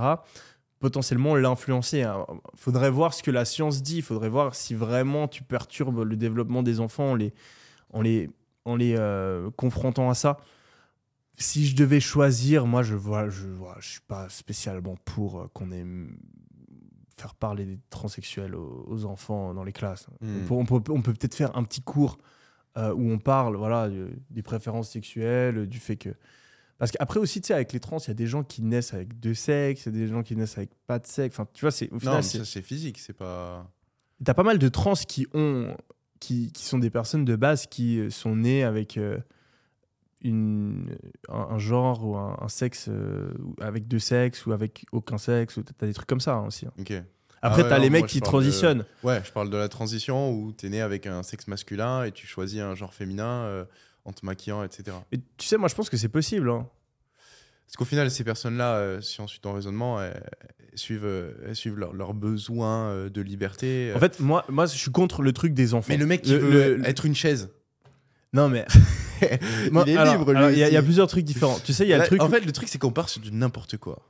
Des fois. Alors, il y, a- il y a le truc des enfants où euh, il y a des parents qui vont donner des hormones à leurs enfants parce que apparemment le gamin de 8 ans pense que c'est une femme alors que c'est un gars et du coup on bloque euh, sa sécrétion de testostérone. Ça, je suis contre. Euh, le, le gamin à 8 ans, tu le laisses devenir adulte et majeur avant de prendre ce genre de décision. Donc ça déjà, je suis contre. Maintenant, si un adulte, il a envie de changer de sexe, franchement, il fait ce qu'il veut. C'est son corps, c'est sa vie. Il fait ce qu'il veut. Je comprends pas pourquoi il y a débat. Enfin, il fait de mal à personne. Donc, même, même peut-être que c'est une erreur. hein. Mhm. Peut-être que c'est une erreur. Peut-être qu'il va regretter après. Peut-être que c'est une erreur. Mais c'est un adulte, il fait ce qu'il veut. Mhm. Et il y a plein de gens qui font des erreurs tous les jours dans leur vie et on va pas les empêcher. On n'empêche pas aux gens de jouer au loto, on n'empêche pas aux gens d'aller au casino. Alors, si un mec il a envie de devenir trans, peut-être que c'est bien pour lui, peut-être que c'est pas bien pour lui, c'est son choix. Donc ça c'est le premier truc. Et ensuite, par Les contre, genres. Combien de genres on a Combien, combien il existe de genres à Yomi Denzel je, je sais pas, je sais pas ce que c'est la définition de genre déjà de base, Euh, parce que pour moi il y a sexe entre sexe et genre, je j'ai jamais vraiment compris quelle était la différence. Euh, Il y a deux sexes, Est-ce que tu penses qu'on peut être non-binaire Je, je sais pas ce que ça signifie. Ça veut dire moi, en fait, moi, je, je trouve que ça, je trouve que en fait, toutes ces histoires, c'est devenu un espèce de débat euh, pour rien en fait, Ouais. parce qu'on s'en fout en fait. Genre, genre sérieusement, si quelqu'un a envie d'être non binaire, il- qu'il soit non binaire, il fait ce qu'il veut. Maintenant, moi, on va Arrête pas, de le on va pas m'obliger de à t'appeler, euh, genre de changer tes pronoms. On a heureusement, on n'a pas ça en France. Mais moi, si genre ça, j'ai jamais compris le délire. Ouais. Après, si t'es mon pote et tout, ça te fait plaisir, je le fais. Mais genre que la loi m'oblige à t'appeler euh, d'une certaine manière, je trouve ça euh, voilà, un peu abusé. Et en fait, je, je trouve ça dingue que ce soit un- que tout le monde débatte sans cesse de ça, alors que c'est tellement un, un truc technique et tout, et tout le monde s'en fout. En fait, on n'a jamais ce problème dans la vie réelle. C'est Ouais. juste un truc, c'est des débats incessants. Quand est-ce que tu as été confronté à, à un problème dans la vie réelle par rapport à ça? Pff, Jamais. Donc, euh, je trouve juste que c'est un débat sans fin qui sert à rien. Si t'es mon pote et que tu, t'es- t'es- tu veux que je te dise que je suis d'accord que t'es non-binaire euh, et que ça te fait plaisir, bah, je dirais que t'es non-binaire, ça change pas ma life. Hmm. Euh, maintenant, ouais, qu'il n'y ait pas de loi qui m'oblige à le faire et, et qu'on n'ait pas euh, dire à- aux gamins de 4 ans que en fait c'est- ils sont, ils sont trans mais ils le savent pas encore et qu'on n'ait pas donné des, des- des hormones aux gamins de 6 ans. Enfin, juste un peu de bon sens, quoi. Ça, ça me paraît- ouais. Et moi, ce qui me tend aussi, c'est le fait qu'on fasse passer les gens qui ne comprennent pas tous ces débats qui n'en sont pas comme des gens fermés d'esprit, Mm. alors que c'est pas forcément le cas. Si tu vas en Russie et que tu parles de non-binarité, ou je sais pas comment on peut, parler, comment on peut appeler ça, les gens vont te prendre pour un fou. Et ils vont te prendre pour un malade.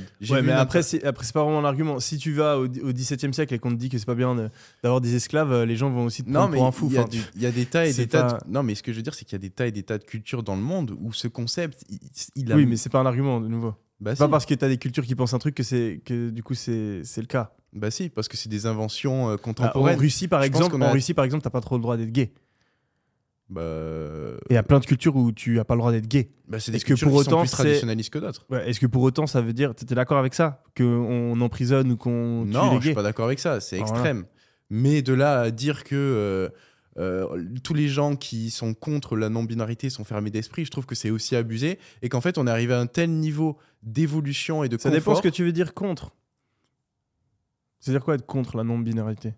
Bah, ça veut dire que tu refuses l'idée qu'il y a un troisième genre. T'es pas, tu, t'es- t'es- 'fin, ça a pas de sens. Moi, pour moi, ça a pas de sens à mes yeux qu'il y a un troisième genre. En fait, je sais pas ce que ça veut dire genre.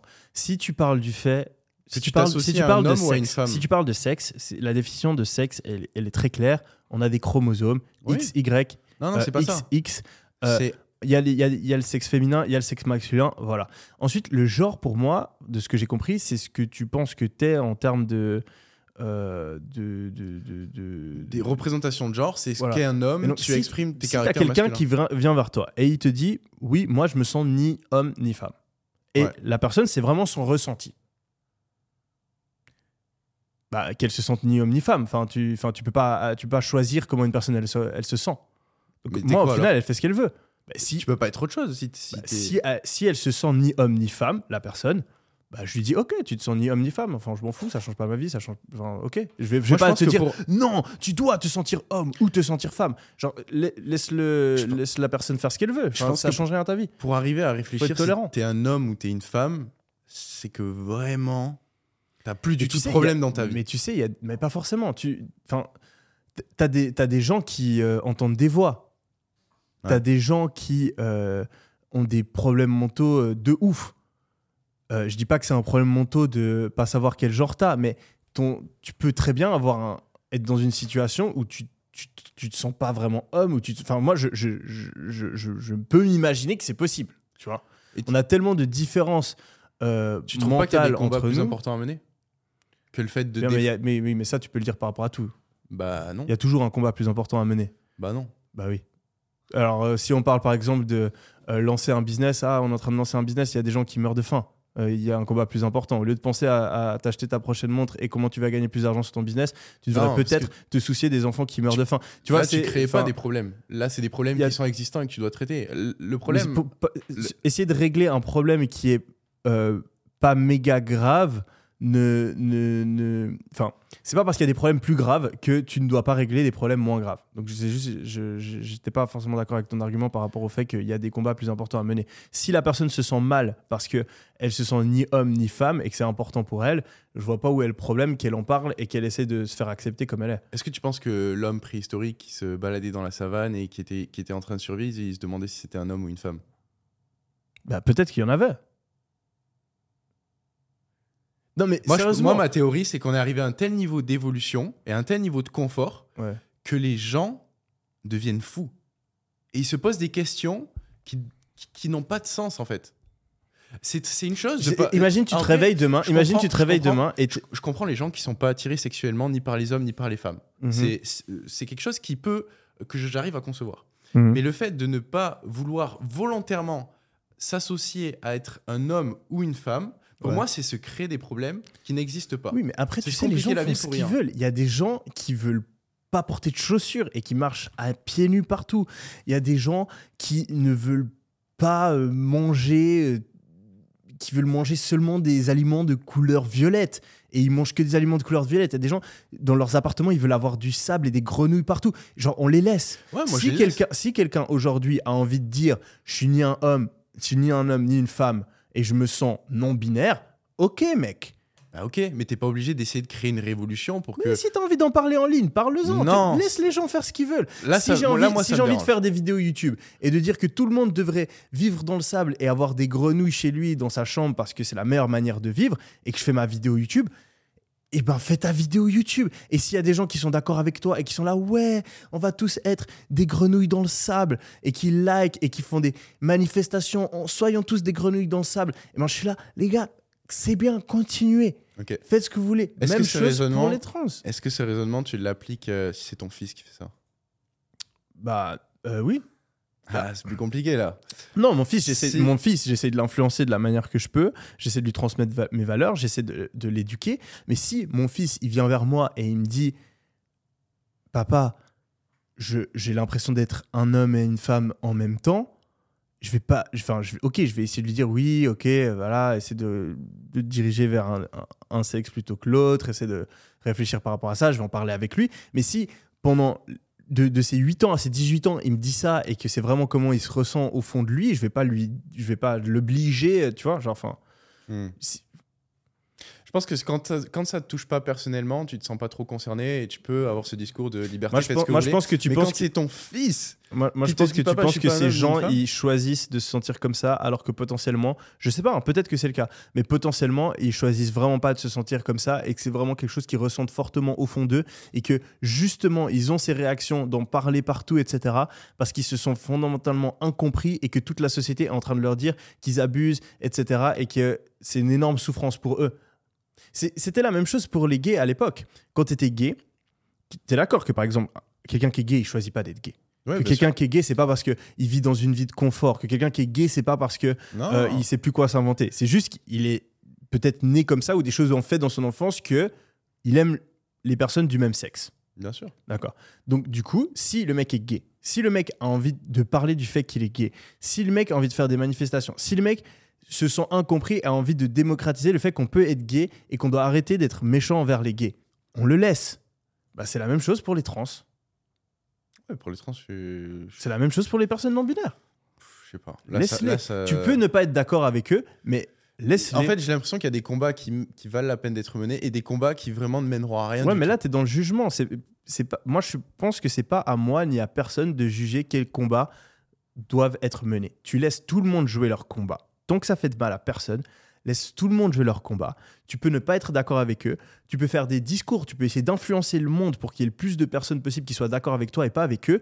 Mais Bah, fais, interdire, interdire aux gens ou leur dire ou essayer de faire en sorte qu'ils ne puissent plus s'exprimer, pour moi, c'est euh, c'est essayer de contraindre d'autres personnes, c'est imposer ta manière de voir le monde à d'autres personnes. Et ça, je pense que c'est fondamentalement quelque chose de mauvais. Moi, je, pense qu'il faut arriver à, à amener des perspectives qui sont différentes parce que euh, si on laisse faire ça, ça peut être dangereux pour des personnes qui sont facilement influençables, surtout en jeune âge. Et, c'est avec ça que tu finis par faire de la censure et. Non, c'est pas question de censure. C'est question d'amener des perspectives qui sont différentes et de montrer qu'un discours qui est mené sur Internet, même s'il a l'air d'être pertinent au premier abord, il l'est pas toujours quand tu regardes d'un point de vue historique. euh, et c'est avec Les- ça que euh, les gens font bannir euh, Andrew Tate, par exemple, des réseaux sociaux. Non, c'est pas, Bah oui. pas pareil du tout. Bah oui, c'est des gens qui viennent et qui disent le discours misogyne et manipulateur d'Andrew Tate peut influencer les jeunes hommes faibles et donc on doit supprimer son contenu pour protéger les jeunes. Et c'est comme ça qu'ils font supprimer son contenu. Moi, j'ai l'avis d'Elon Musk qui est que la manière de combattre les idées avec lesquelles tu n'es pas d'accord, c'est juste de plus en parler, De plus en parler. de, de plus parler. C'est la, la seule manière de combattre les mauvaises idées, c'est plus de free speech. C'est pas de la censure. Tu peux pas essayer de censurer et de choisir toi-même quelles sont dis. les bonnes et les meilleures idées. Tu peux juste essayer de mieux véhiculer tes idées, essayer de, de faire en sorte qu'il y ait le plus de personnes qui pensent comme tu penses si tu penses que c'est le cas, mais essayer de supprimer les, les idées des autres parce que tu penses qu'elles sont mauvaises et qu'elles peuvent influencer des personnes manipulables, c'est euh, le, le raisonnement qui mène à la censure. Et je pense que la censure est une mauvaise chose. Hmm. Ouais, moi, je pense qu'il y a des personnes qui essaient de trouver du sens à leur vie au travers de combats qui ne valent pas toujours la, la mais peine. tu peux pas protéger. En fait, Mais- je suis contre mais- cette mais- idée de protéger les gens aussi. C'est-à-dire? C'est, vraiment un truc qui mène à beaucoup de décisions politiques euh, envers lesquelles je suis fortement opposé. C'est cette idée que les gens doivent être protégés. Donc, ah, les personnes vont se faire manipuler par ce mouvement-là, donc on doit le censurer. Parce que les personnes sont trop bêtes pour penser par eux-mêmes. Ah, euh, les personnes euh, se font manipuler par cette entreprise. Ah, on doit mettre plein de règles, etc. par rapport à ça. Et euh, c'est cette idée, en fait, que le peuple est trop bête. Et que donc, nous, on doit prendre les décisions pour le peuple. Nous, on doit protéger le peuple. Nous, l'élite, on comprend tout mieux. Et donc, c'est nous qui prenons les décisions. Et c'est avec cette manière de penser que tu arrives dans des sociétés où il y a beaucoup trop de lois, où on ne te permet pas de faire ce que tu veux, où on ne te permet pas d'acheter ce que tu veux, où on ne te permet pas de euh, faire les business que tu veux, on ne te permet pas d'avoir les discours que tu veux. Et euh, fondamentalement, je pense que c'est une société qui est bien moins, bien moins bonne. Et la seule manière de faire, euh, et justement la manière, la meilleure manière de permettre aux gens d'être moins manipulables, d'être moins influençables, à terme, c'est de laisser les gens faire des erreurs s'ils ont besoin d'en faire, s'ils ont envie d'en faire. Et c'est comme ça que eux ils apprendront, que leurs enfants apprendront, etc. Donc on peut pas surprotéger la population. Je pense que c'est c'est une, une vision de voir le monde qui mène euh, toujours à, à la décadence. Ah, mais là, tu as reformulé ce que j'ai dit pour essayer de m'attaquer sur un angle qui n'est pas le bon. Parce que tu as assimilé ce que j'ai dit en mode Ouais, donc Antoine, toi, tu penses que le mieux, c'est de censurer les gens qui disent ça, alors que j'ai jamais dit ça. Je pense pas que la censure soit la solution. Ok. Par contre, voilà, moi, moi, ce qui me pose problème véritablement, et le fond de ma pensée, c'est celui-ci, c'est que euh, j'ai le sentiment qu'aujourd'hui, on est arrivé à un tel niveau d'évolution, un tel niveau de confort, que les gens se posent des questions philosophiques euh, qui à mon sens, et peut-être que c'est ma perspective qui n'est pas la bonne, je sais pas, mais quand tu te demandes si t'es ni un garçon ni une fille, alors qu'est-ce que tu es? Enfin, je sais pas, est-ce que c'est vraiment incohérent d'avoir euh, cette réflexion-là et de te dire euh, pourquoi est-ce que tu penses ça? Si tu le penses, tu peux pas, tu peux pas, tu peux pas choisir comment tu te sens. Et cette pensée, enfin, Le Je mec, pas. il s'est pas réveillé le matin en se disant Ah, vas-y, tu sais, je, je suis dans une vie de confort aujourd'hui, là, j'ai tout va tellement bien dans ma vie, faut que je m'invente un problème. Ah, tiens. non, c'est le manque si- de sens. et si je- C'est le besoin de combat. Je Oui, pense mais qu'on a tous si- besoin d'avoir S'il un a combat. à cette mener. émotion au fond de lui, c'est pas lui qui le décide. En fait, je pense que justement, euh, c'est plus euh, le désir d'avoir un combat et, et trouver un sens à sa vie qui guide ces gens-là. Euh, Peut-être. Que c'est le manque de, Ouais. de direction. Euh, Mais c'est. Ouais, sais font pas. mettre autant d'énergie là-dedans. Non, et après, il y a des absurdités dans tous les sens. hein. Moi, je suis pas du tout en train de, de défendre ce mouvement-là. Moi, ce que je défends, c'est vraiment la tolérance envers euh, tous les mouvements qui existent et toutes les manières de penser. Euh, moi, le- les, les mouvements euh, LGBT qui sont 100%, euh, sont, euh, euh, qui sont en permanence en train de, euh, de, manifester, d'aller crier sur tous les toits, d'être agressifs, euh, de dire que euh, tout, est, tout est la faute des hommes blancs qui oppressent toute la société et que tout le monde est, horrible et qu'il faut donner des diplômes ou donner des emplois plus facilement aux personnes LGBT, etc. Je pense, qu'il y a des, dé- des dérives dans tous les sens et je, je cautionne absolument pas ça, mais mon point c'était plus par rapport au fait qu'il faut laisser tout le monde dire ce qu'il pense et, et, euh, et que il faut pas essayer de juger, je pense, ce que les gens ressentent parce qu'on a tendance toujours à imaginer que les gens s'inventent des problèmes, alors que souvent il y a des gens qui ont des véritables problèmes et c'est juste qu'on les a pas et donc c'est difficile pour nous de s'imaginer comment ça fait de se sentir comme ça. C'était plus ça mon point. Hmm. Et pourquoi est-ce que tu penses que ça émerge maintenant du coup et ça n'a pas émergé plus tôt? Bah, tu sais, euh, il y a une stat qui est intéressante euh, qui dit. euh, c'est mon père, il m'avait toujours dit ça et j'ai regardé. En fait, mon avis a changé récemment là-dessus. Mon père, il disait la dépression, c'est un problème de riche. Quand tu sais pas comment mettre de, la bouffe sur la table pour toi et tes enfants, il n'y a pas de dépression. Et euh, il me disait que c'est pour ça qu'il y a autant de suicides et de dépression dans les pays euh, développés et qu'en Afrique, euh, etc., par exemple, ça n'existait pas, ces problèmes de dépression. Et en fait, c'est pas vrai. J'étais d'accord avec lui pendant longtemps. Je crois, qu'il y a même, je crois que j'ai vu 50 Cent qui disait la même chose. Et je suis allé chercher. Et en fait, si tu corriges par rapport à l'accès à, la psycho, euh, à la psychologie, etc., en fait, c'est très probable qu'il y ait plus de dépression dans les pays pauvres que dans les pays riches. C'est juste que c'est pas, euh, tu vois, il y a pas autant de personnes qui vont chez le psy et donc euh, c'est pas autant répertorié. Hmm. Euh, le truc, c'est que la dépression, quand on l'a pas vécu, on pense que c'est quelqu'un qui a rien à faire et qui se chie, et qui s'invente un problème et qui désespère tout seul chez lui. Alors que non, en fait, tu as des gens qui sont déprimés et qui peuvent continuer à travailler. Tu as plein de gens euh, dans les pays défavorisés qui sont déprimés, mais qui se démerdent quand même pour foutre de la bouffe parce que tu es obligé. Si tu es obligé, si c'est une question de vie ou de mort, si tu es vraiment obligé d'aller travailler, tu vas travailler quand tu es déprimé. Et certes, c'est que dans les pays riches où tu peux te mettre au chômage, où tu peux avoir un arrêt maladie parce que tu es déprimé, que tu as des mecs qui arrêtent d'aller au travail parce qu'ils sont déprimés. Mais il y a des gens qui sont déprimés même dans les pays pauvres. Hmm.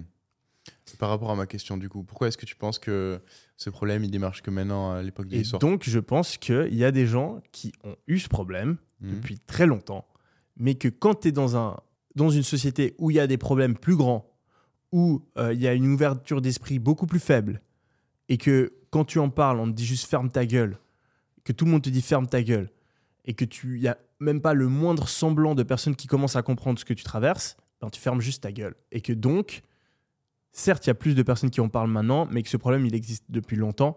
Et c'est juste qu'avant, les gens n'osaient pas en parler. Et tu peux faire le même parallèle avec euh, l'homosexualité, par exemple. Il y a plein de gens qui disent Oh, regarde, il y a de plus en plus d'homosexuels. Non, il n'y a pas plus d'homosexuels. C'est juste que les homosexuels assument maintenant. Je pense que c'est la même chose. Donc tu penses qu'il existe plus de deux genres?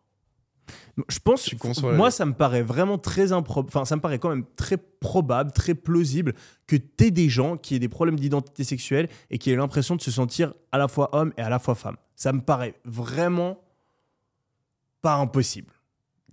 Et je pense même plus probable que ce soit le cas, qu'il y ait des gens qui aient ces problèmes d'identité sexuelle et qu'ils aient envie d'en parler. Je pense que c'est plus probable que ce soit le cas, plutôt que ce soit des gens qui ont absolument pas de problème d'identité sexuelle, qui se sentent vraiment genre comme un homme, mais qui se disent ah ouais, tu sais quoi, vas-y, j'ai pas de combat dans ma vie, je vais m'inventer un problème et dire que euh, en fait, euh, ouais, euh, j'ai l'impression d'être une femme et un homme et j'ai envie que les autres l'acceptent. Et s'il n'existe rien d'autre et que tu t'assimiles ni comme, une ni comme un homme ni comme une femme, Mm. tu t'assimiles à quoi alors? C'est tout le problème qu'ils ont. C'est pour ça qu'ils ont plein de manières différentes de s'appeler. Ils sont perdus. Moi, je pense que c'est juste un mal-être par rapport à ta sexualité. Ils ont un mal-être par rapport à leur sexualité euh, qui est réel. Et euh, ben, il y a différentes manières de l'appréhender. Il y en- a qui colorent les cheveux d'une certaine couleur. Il y en a qui changent de sexe. Il y en a euh, qui disent que voilà, ils sont gender fluide.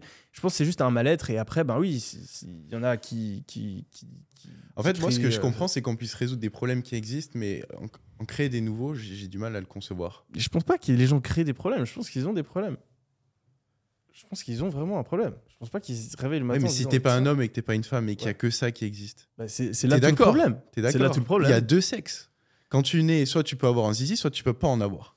Et ça s'arrête là. Si t'imagines, C'est- on est bien d'accord qu'il y a des mecs. tu on est bien d'accord qu'il y a des mecs qui, qui ont l'impression d'être une meuf. Oui, mais d'accord, parce qu'ils se sentent femmes. Mais s'il y a rien d'autre, tu peux aller vers le sexe féminin. Peut-être que depuis petit, tu te sens femme et que tu né avec sens les deux en même temps, c'est ça, c'est ça le concept. C'est qu'ils se sentent les deux en même temps. Bah non, ils se sentent ni l'un ni l'autre. Ouais. Ou les deux en même temps, c'est la même chose. Bah non, parce que du coup, si tu dis les deux en même temps, ça veut dire que tu reconnais qu'il y a deux choses qui existent et que tu peux potentiellement Oui, t'assimiler mais aux deux. après, après on Là, parle de vocabulaire. Après, on parle de vocabulaire. C'est des personnes qui sont mal dans leur peau et donc ils préféraient avoir une troisième catégorie plutôt que dire ah oui en fait je sais pas lequel des deux. Ils préfèrent dire je suis aucun des deux. Et du coup ils se sentent plus acceptés avec cette terminologie. Ouais. C'est juste une, je pense voilà c'est un mal-être et après après voilà le, le truc va super loin. Il y a, il y a- il y a- il y a 40 manières de les appeler. Je sais pas si c'est une bonne idée. Mais après, je pense qu'il y a un réel problème à la base de ça. Après, les solutions qui sont envisagées par eux et par d'autres personnes et, et les termes de vocabulaire, peut-être qu'on va trop loin, etc., ça se discute. Mais je pense que c'est un peu simplifier le pro- la problématique de dire qu'il n'y a aucun problème. Je comprends. En fait, ouais, ce qui est bizarre, c'est que depuis euh, la création de l'espèce humaine, il y a toujours eu deux choses, tu vois. Et Mm. là, au 21e siècle, Mais il y a des gens qui naissent avec deux sexes, par exemple. oui, non, mais ça, c'est une maladie génétique. C'est Eh ben, il y a des gens qui ont. Les escargots ont deux sexes, tu le savais Ouais. ou pas? Comment- Ils sont herma- hermaphrodites, ça s'appelle? Je crois, ouais. On Vas-y. C'est euh, pratique hein, si tu veux faire des enfants. Euh, Ah, bah ça, c'était une question que tu as posée. Si, des- si Dubaï n'existait pas, dans quel pays vous seriez-vous expatrié et pourquoi? Ouais, ça, c'est marrant. Sais que moi, j'aime bien la France quand même. hein. Ouais, bah, j'ai remarqué. Moi, j'aime. Franchement, Paris, le sud de la France, Paris, Mais c'est encore mieux quand tu payes pas d'impôts en France. c'est bien. Franchement, c'est bien. Tu pourrais payer les impôts en France que tu devrais payer si tu étais né français et que tu vivrais à Cannes ou whatever. C'est abusé les impôts en France. non, mais c'est de l'abus, je te jure, c'est trop. C'est trop, tu payes plus d'impôts que tu gardes pour toi. Ouais. Non. Mm. Et en plus, tu, tu reçois rien en retour. Tu, reçois- tu reçois rien. Ouais.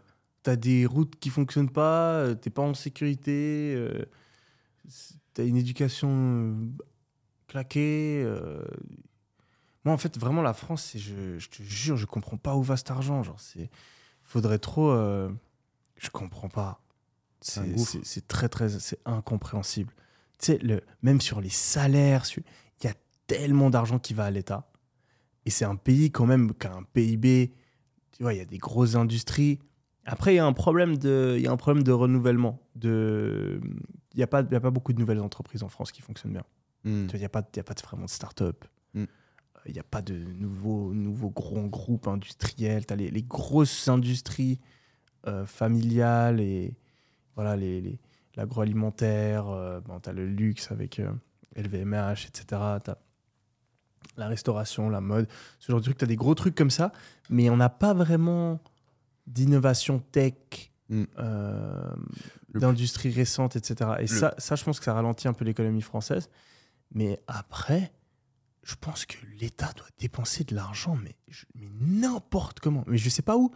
Parce que en même temps, tu te dis, ok, ils ont beaucoup d'argent à dépenser, mais les hôpitaux, tout le monde se plaint parce qu'il n'y a pas assez de budget.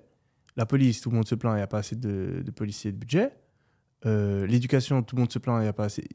Il va où? Où va l'argent? Ils n'ont pas une armée de malades mentales, la France non plus. Où va l'argent? Dans l'égalité, la liberté, la fraternité. mais non, mais si tu compares à Dubaï, euh, il y a zéro égalité ici. C'est pour ça que ça marche aussi bien aussi. Et ça, ça, je trouve que c'est un raccourci. Tu penses? Parce que, de nouveau, euh, en France, certes, le salaire minimum, c'est genre euh, à 1200 de SMIC. En fait, c'est 2400 balles. Ouais. Parce que tu as toutes les taxes, et- etc., etc., tu vois. Ouais, mais ça, on annule. Oui, mais c'est... Ça revient à l'État, quoi. Ça repart dans la machine. Oui. Mais donc, tu es quand même en train de payer tes, Ah non, tes- salariés. euh. T'as pas de perte, là. Ça... Non, mais si l'État s'enlevait, Ouais. tu vois, tu serais à 2000, tu- serais à 2400 balles de, de salaire. Mais il viendrait où, du coup? Ah, le SMIC, il viendrait des entrepreneurs. Ah, ok. Tu vois, à, à Dubaï, il n'y a pas de, Ouais. de- de- d'État qui vient prendre entre. C'est vrai. C'est vrai. Et, et je, je, je sais pas, enfin, oui, tu as ce truc de salaire euh, moins élevé à Dubaï, etc. Mais euh, la France, elle s'est construite sur, euh, sur, euh, sur des ouvriers il y a, il y a 200 ans qui étaient payés encore beaucoup moins que la masse salariale ici à Dubaï. hein. Mm. Genre les, les, les, les, les immeubles haussmanniens à Paris, tous les buildings, etc., qui ont été con- construits il y a 50 ans, le salaire horaire, je pense qu'il était moins élevé qu'à Dubaï. hein. Je sais pas. Je pense pas que. En tout cas, il n'y avait pas autant de disparités, je pense. Après, je remets pas en question le, le système de Dubaï, hein, ça marche bien ici, mais euh, l'argent, il va dans ça, en fait. Il va dans ce, que, de- dans ce que le pays défend en termes de valeurs, la santé pour tous, Oui, l'éducation pour tous. Genre, la santé pour tous, elle est, elle est mieux à Dubaï qu'en France. Genre, les hôpitaux à Dubaï, publics et gratuits, sont de meilleure qualité que les hôpitaux français. Ouais. Sans impôts. Il y a tout qui fonctionne mieux ici. Tout, tout, tout, tout. Alors que l'État prend pas un centime aux citoyens. Enfin, il y a la TVA. Pourquoi? Est-ce que tu penses qu'à Dubaï, il y a autant d'égalité des chances, quand tu pars de zéro, qu'il y a en France? Il y a plus, Il y a plus d'égalité des chances? Je pense, ouais. Genre, si tu nais euh, d'une famille de Pakistanais à Dubaï, t'as Ouais, bah, de tu vas à l'école. Tu vas à l'école. C'est L'école payant, l'école à Dubaï. Non, pas toutes. T'as l'école publique? T'es sûr? Je crois. Je, ça m'étonnerait énormément qu'il n'y ait pas d'école publique à Dubaï. Ça, de nouveau, je pense que c'est préjugé. Après, peut-être que je me trompe, hein, mais je- vraiment, si je devais parier, je suis assez sûr à 80%. Ok. Donc, je pense qu'à à Dubaï, tu vas avoir une école qui est de meilleure qualité qu'en France, probablement. L'éco- je- probablement que l'école publique de, Dub- de- de Dubaï est, est mieux qu'en France. Donc, tu auras une meilleure éducation. Et le truc, c'est qu'on n'a pas, encore- on n'a pas encore eu le temps de voir euh, la génération, vu que Dubaï, c'est une nouvelle ville. Mm. Mais tu auras probablement une meilleure éducation. Tu auras euh, euh, une ville qui est en plein boom économique, parce que c'est le cas maintenant et ce sera toujours le cas plus tard, donc tu as plus d'opportunités. Tu as accès à Internet. Aujourd'hui, de toute façon, tout se passe sur Internet. Euh, je pense que, allez, tu, tu nais peut-être avec un niveau de vie qui est inférieur euh, en moyenne à, à la France, mais euh, la probabilité que tu augmentes ton niveau de vie euh, en étant à Dubaï vs en France, je pense que tu as plus de chances d'augmenter ton niveau de vie en étant à Dubaï. Enfin, tout le monde qui est à Dubaï augmente son niveau de vie. Mm. Tous- tous les, même les Pakistanais, etc., qui arrivent, qui sont pas super bien payés, etc., le pays où ils venaient de base, ils étaient encore moins bien payés. Donc, ils viennent à Dubaï, ils augmentent leur niveau de vie. Tous les entrepreneurs, tous les gens qui bougent ici, ils augmentent leur niveau de vie vu qu'ils ont moins d'impôts. Tout le monde augmente son niveau de vie vu que l'économie est en- train de boomer, tout, tout le monde a de la croissance. En France, tu as des familles, tu as des gens, naissent, ils gagnent le SMIC, ils meurent, ils gagnent le SMIC. En fait, c'est ça le truc, c'est que la métrique pour laquelle c'est optimisé, c'est pas du tout pareil. Et, et la tienne est plus pertinente. C'est-à-dire que toi, tu regardes, tu pars du point A, tu es né à un endroit, et l'objectif, c'est de finir le plus loin possible au point B. Et c'est ça, la marge de progression qui représente la réussite du système. En France, la, réussite du système, elle est conditionnée par l'égalité qu'on peut avoir. Donc tous ceux qui sont en haut, ils sont censés redescendre par l'intermédiaire des taxes, et tous ceux qui sont en bas, ils sont censés monter par l'intermédiaire des aides. Donc en fait, en France, on optimise pour une métrique qui est horizontale, où on cherche à mettre un peu tout le monde pareil, tu vois. Un peu un système, euh, pas communiste, mais bon, euh, voilà, ça se rapproche un peu plus. Alors qu'à Dubaï, on est sur une métrique où euh, quel est le gap, quelle est la verticale en fait que tu peux avoir. Et c'est pour ça, je pense qu'il y a autant de différences en- entre les deux En fait, c'est on, C'est que on est- est beaucoup plus sur un système capitaliste. Ouais. C'est capitalisme vs socialisme. Et en fait, le truc avec le capitalisme que beaucoup de personnes ne comprennent pas, c'est que certes, le capitalisme crée des inégalités, mais en moyenne, le capitalisme permet à tout le monde de monter. Et monter beaucoup plus haut que le socialisme. Hmm. Donc, tu vas avoir des écarts plus grands, mais à terme, ceux qui sont en bas seront beaucoup plus hauts Hmm. que si tu étais resté sur une dynamique socialiste. Et donc, le meilleur truc, c'est un capitalisme euh, corrigé. Donc, c'est un ca- capitalisme où tu vas essayer d'éviter les extrêmes et euh, voilà, les, les, euh, les cas de figure où ça fonctionne pas. Donc, tu as besoin d'un gouvernement pour aller corriger le capitalisme, mais plus tu arrives à avoir une dynamique méritocratique et capitaliste, plus en général, tu arrives à améliorer la société et du coup améliorer le bien-être moyen de tout le monde. Ouais. Mais pour que ce soit le cas, ben oui, tu vas avoir des gens qui gagnent beaucoup plus, mais les gens qui gagnent moins vont aussi gagner plus. Et la vraie liberté, c'est ça. Ouais. La vraie liberté et la vraie égalité des chances, c'est de pouvoir te dire que même si tu es né bas, il y a un moyen de monter Ouais. parce que tu es dans un système capitaliste qui te laisse la liberté de le faire, qui te laisse la liberté de travailler. qui te- Alors que euh, le système français, si tu regardes, il n'est pas optimisé pour la liberté quand tu as passé un certain seuil.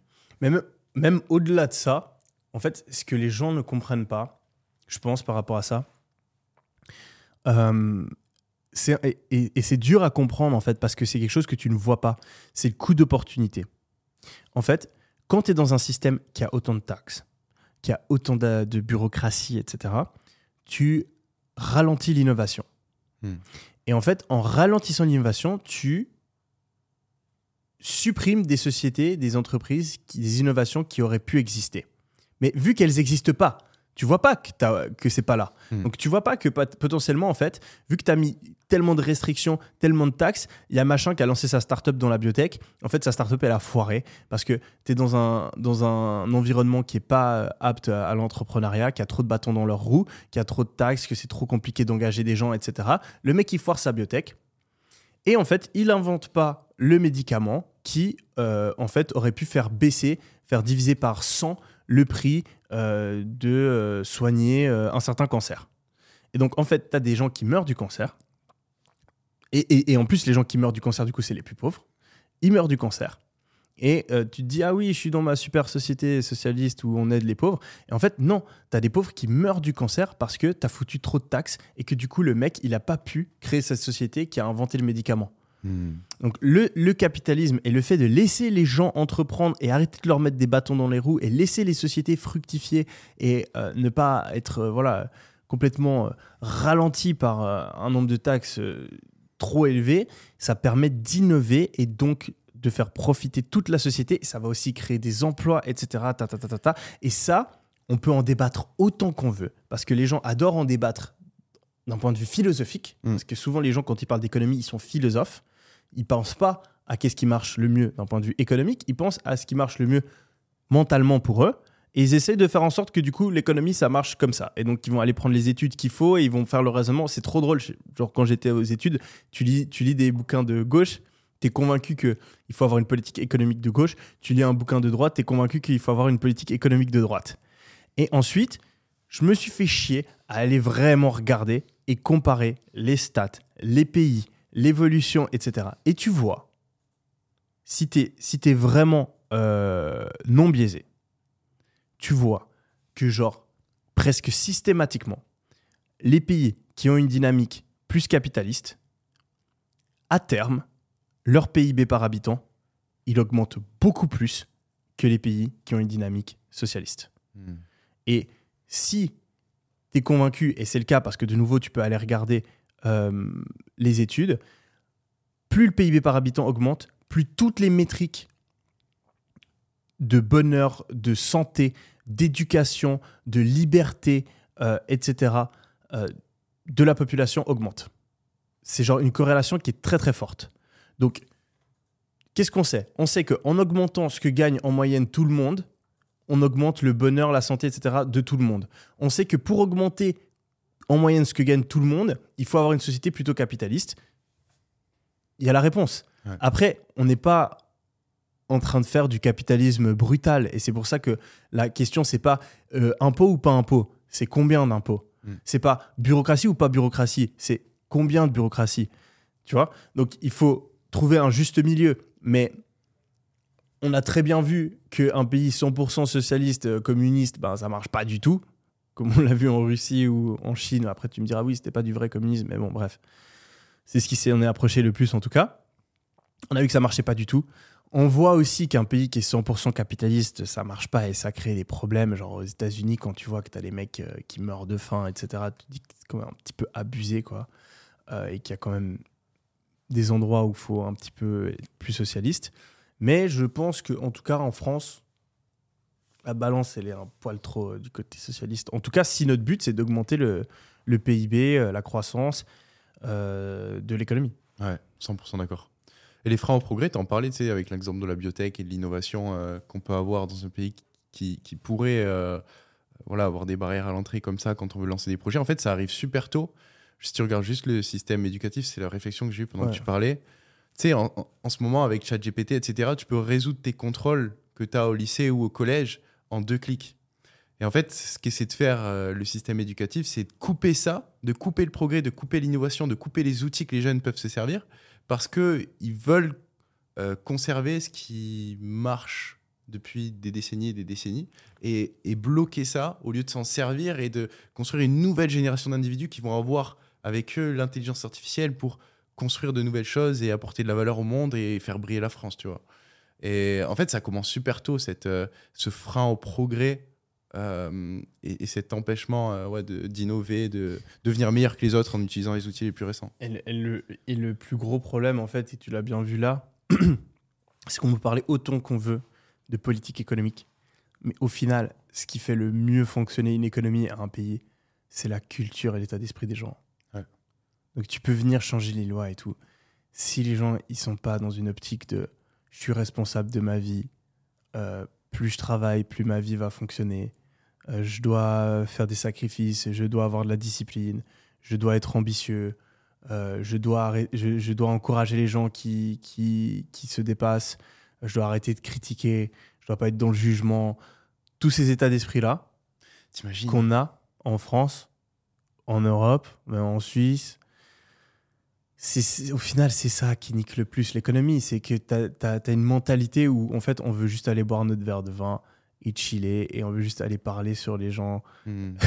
C'est vrai. et en fait, bah, ça, ça, je pense que ça tue beaucoup plus de business, ça tue beaucoup plus de, de motivation, parce qu'on parle beaucoup d'entrepreneurs, de business, etc. Mais au final, le- l'employé qui va et qui fait son travail à 200% et qui se tue au travail, comme c'est le cas aux États-Unis par exemple, qui fait des heures sup et qui prend que deux semaines de vacances par an, lui, il fait croître le PIB par habitant.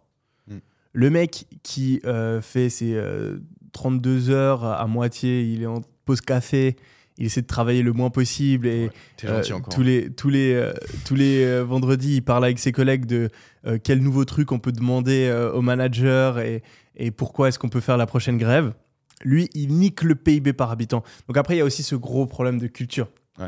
T'imagines un système éducatif où dès petit, tu construis euh, euh, des classes pour l'état d'esprit, pour euh, ça, ce serait le, dépassement de soi et tu construis des soldats. Ouais. Genre, des mecs qui sont enfin, d'une génération de personnes qui qui a pas la haine du riche, qui a envie de réussir, qui a envie de faire de l'argent, de, de se développer. Je sais pas si tu as vu, il y avait des vidéos de, de mecs euh, euh, au lycée aux États-Unis, genre dans les années 70.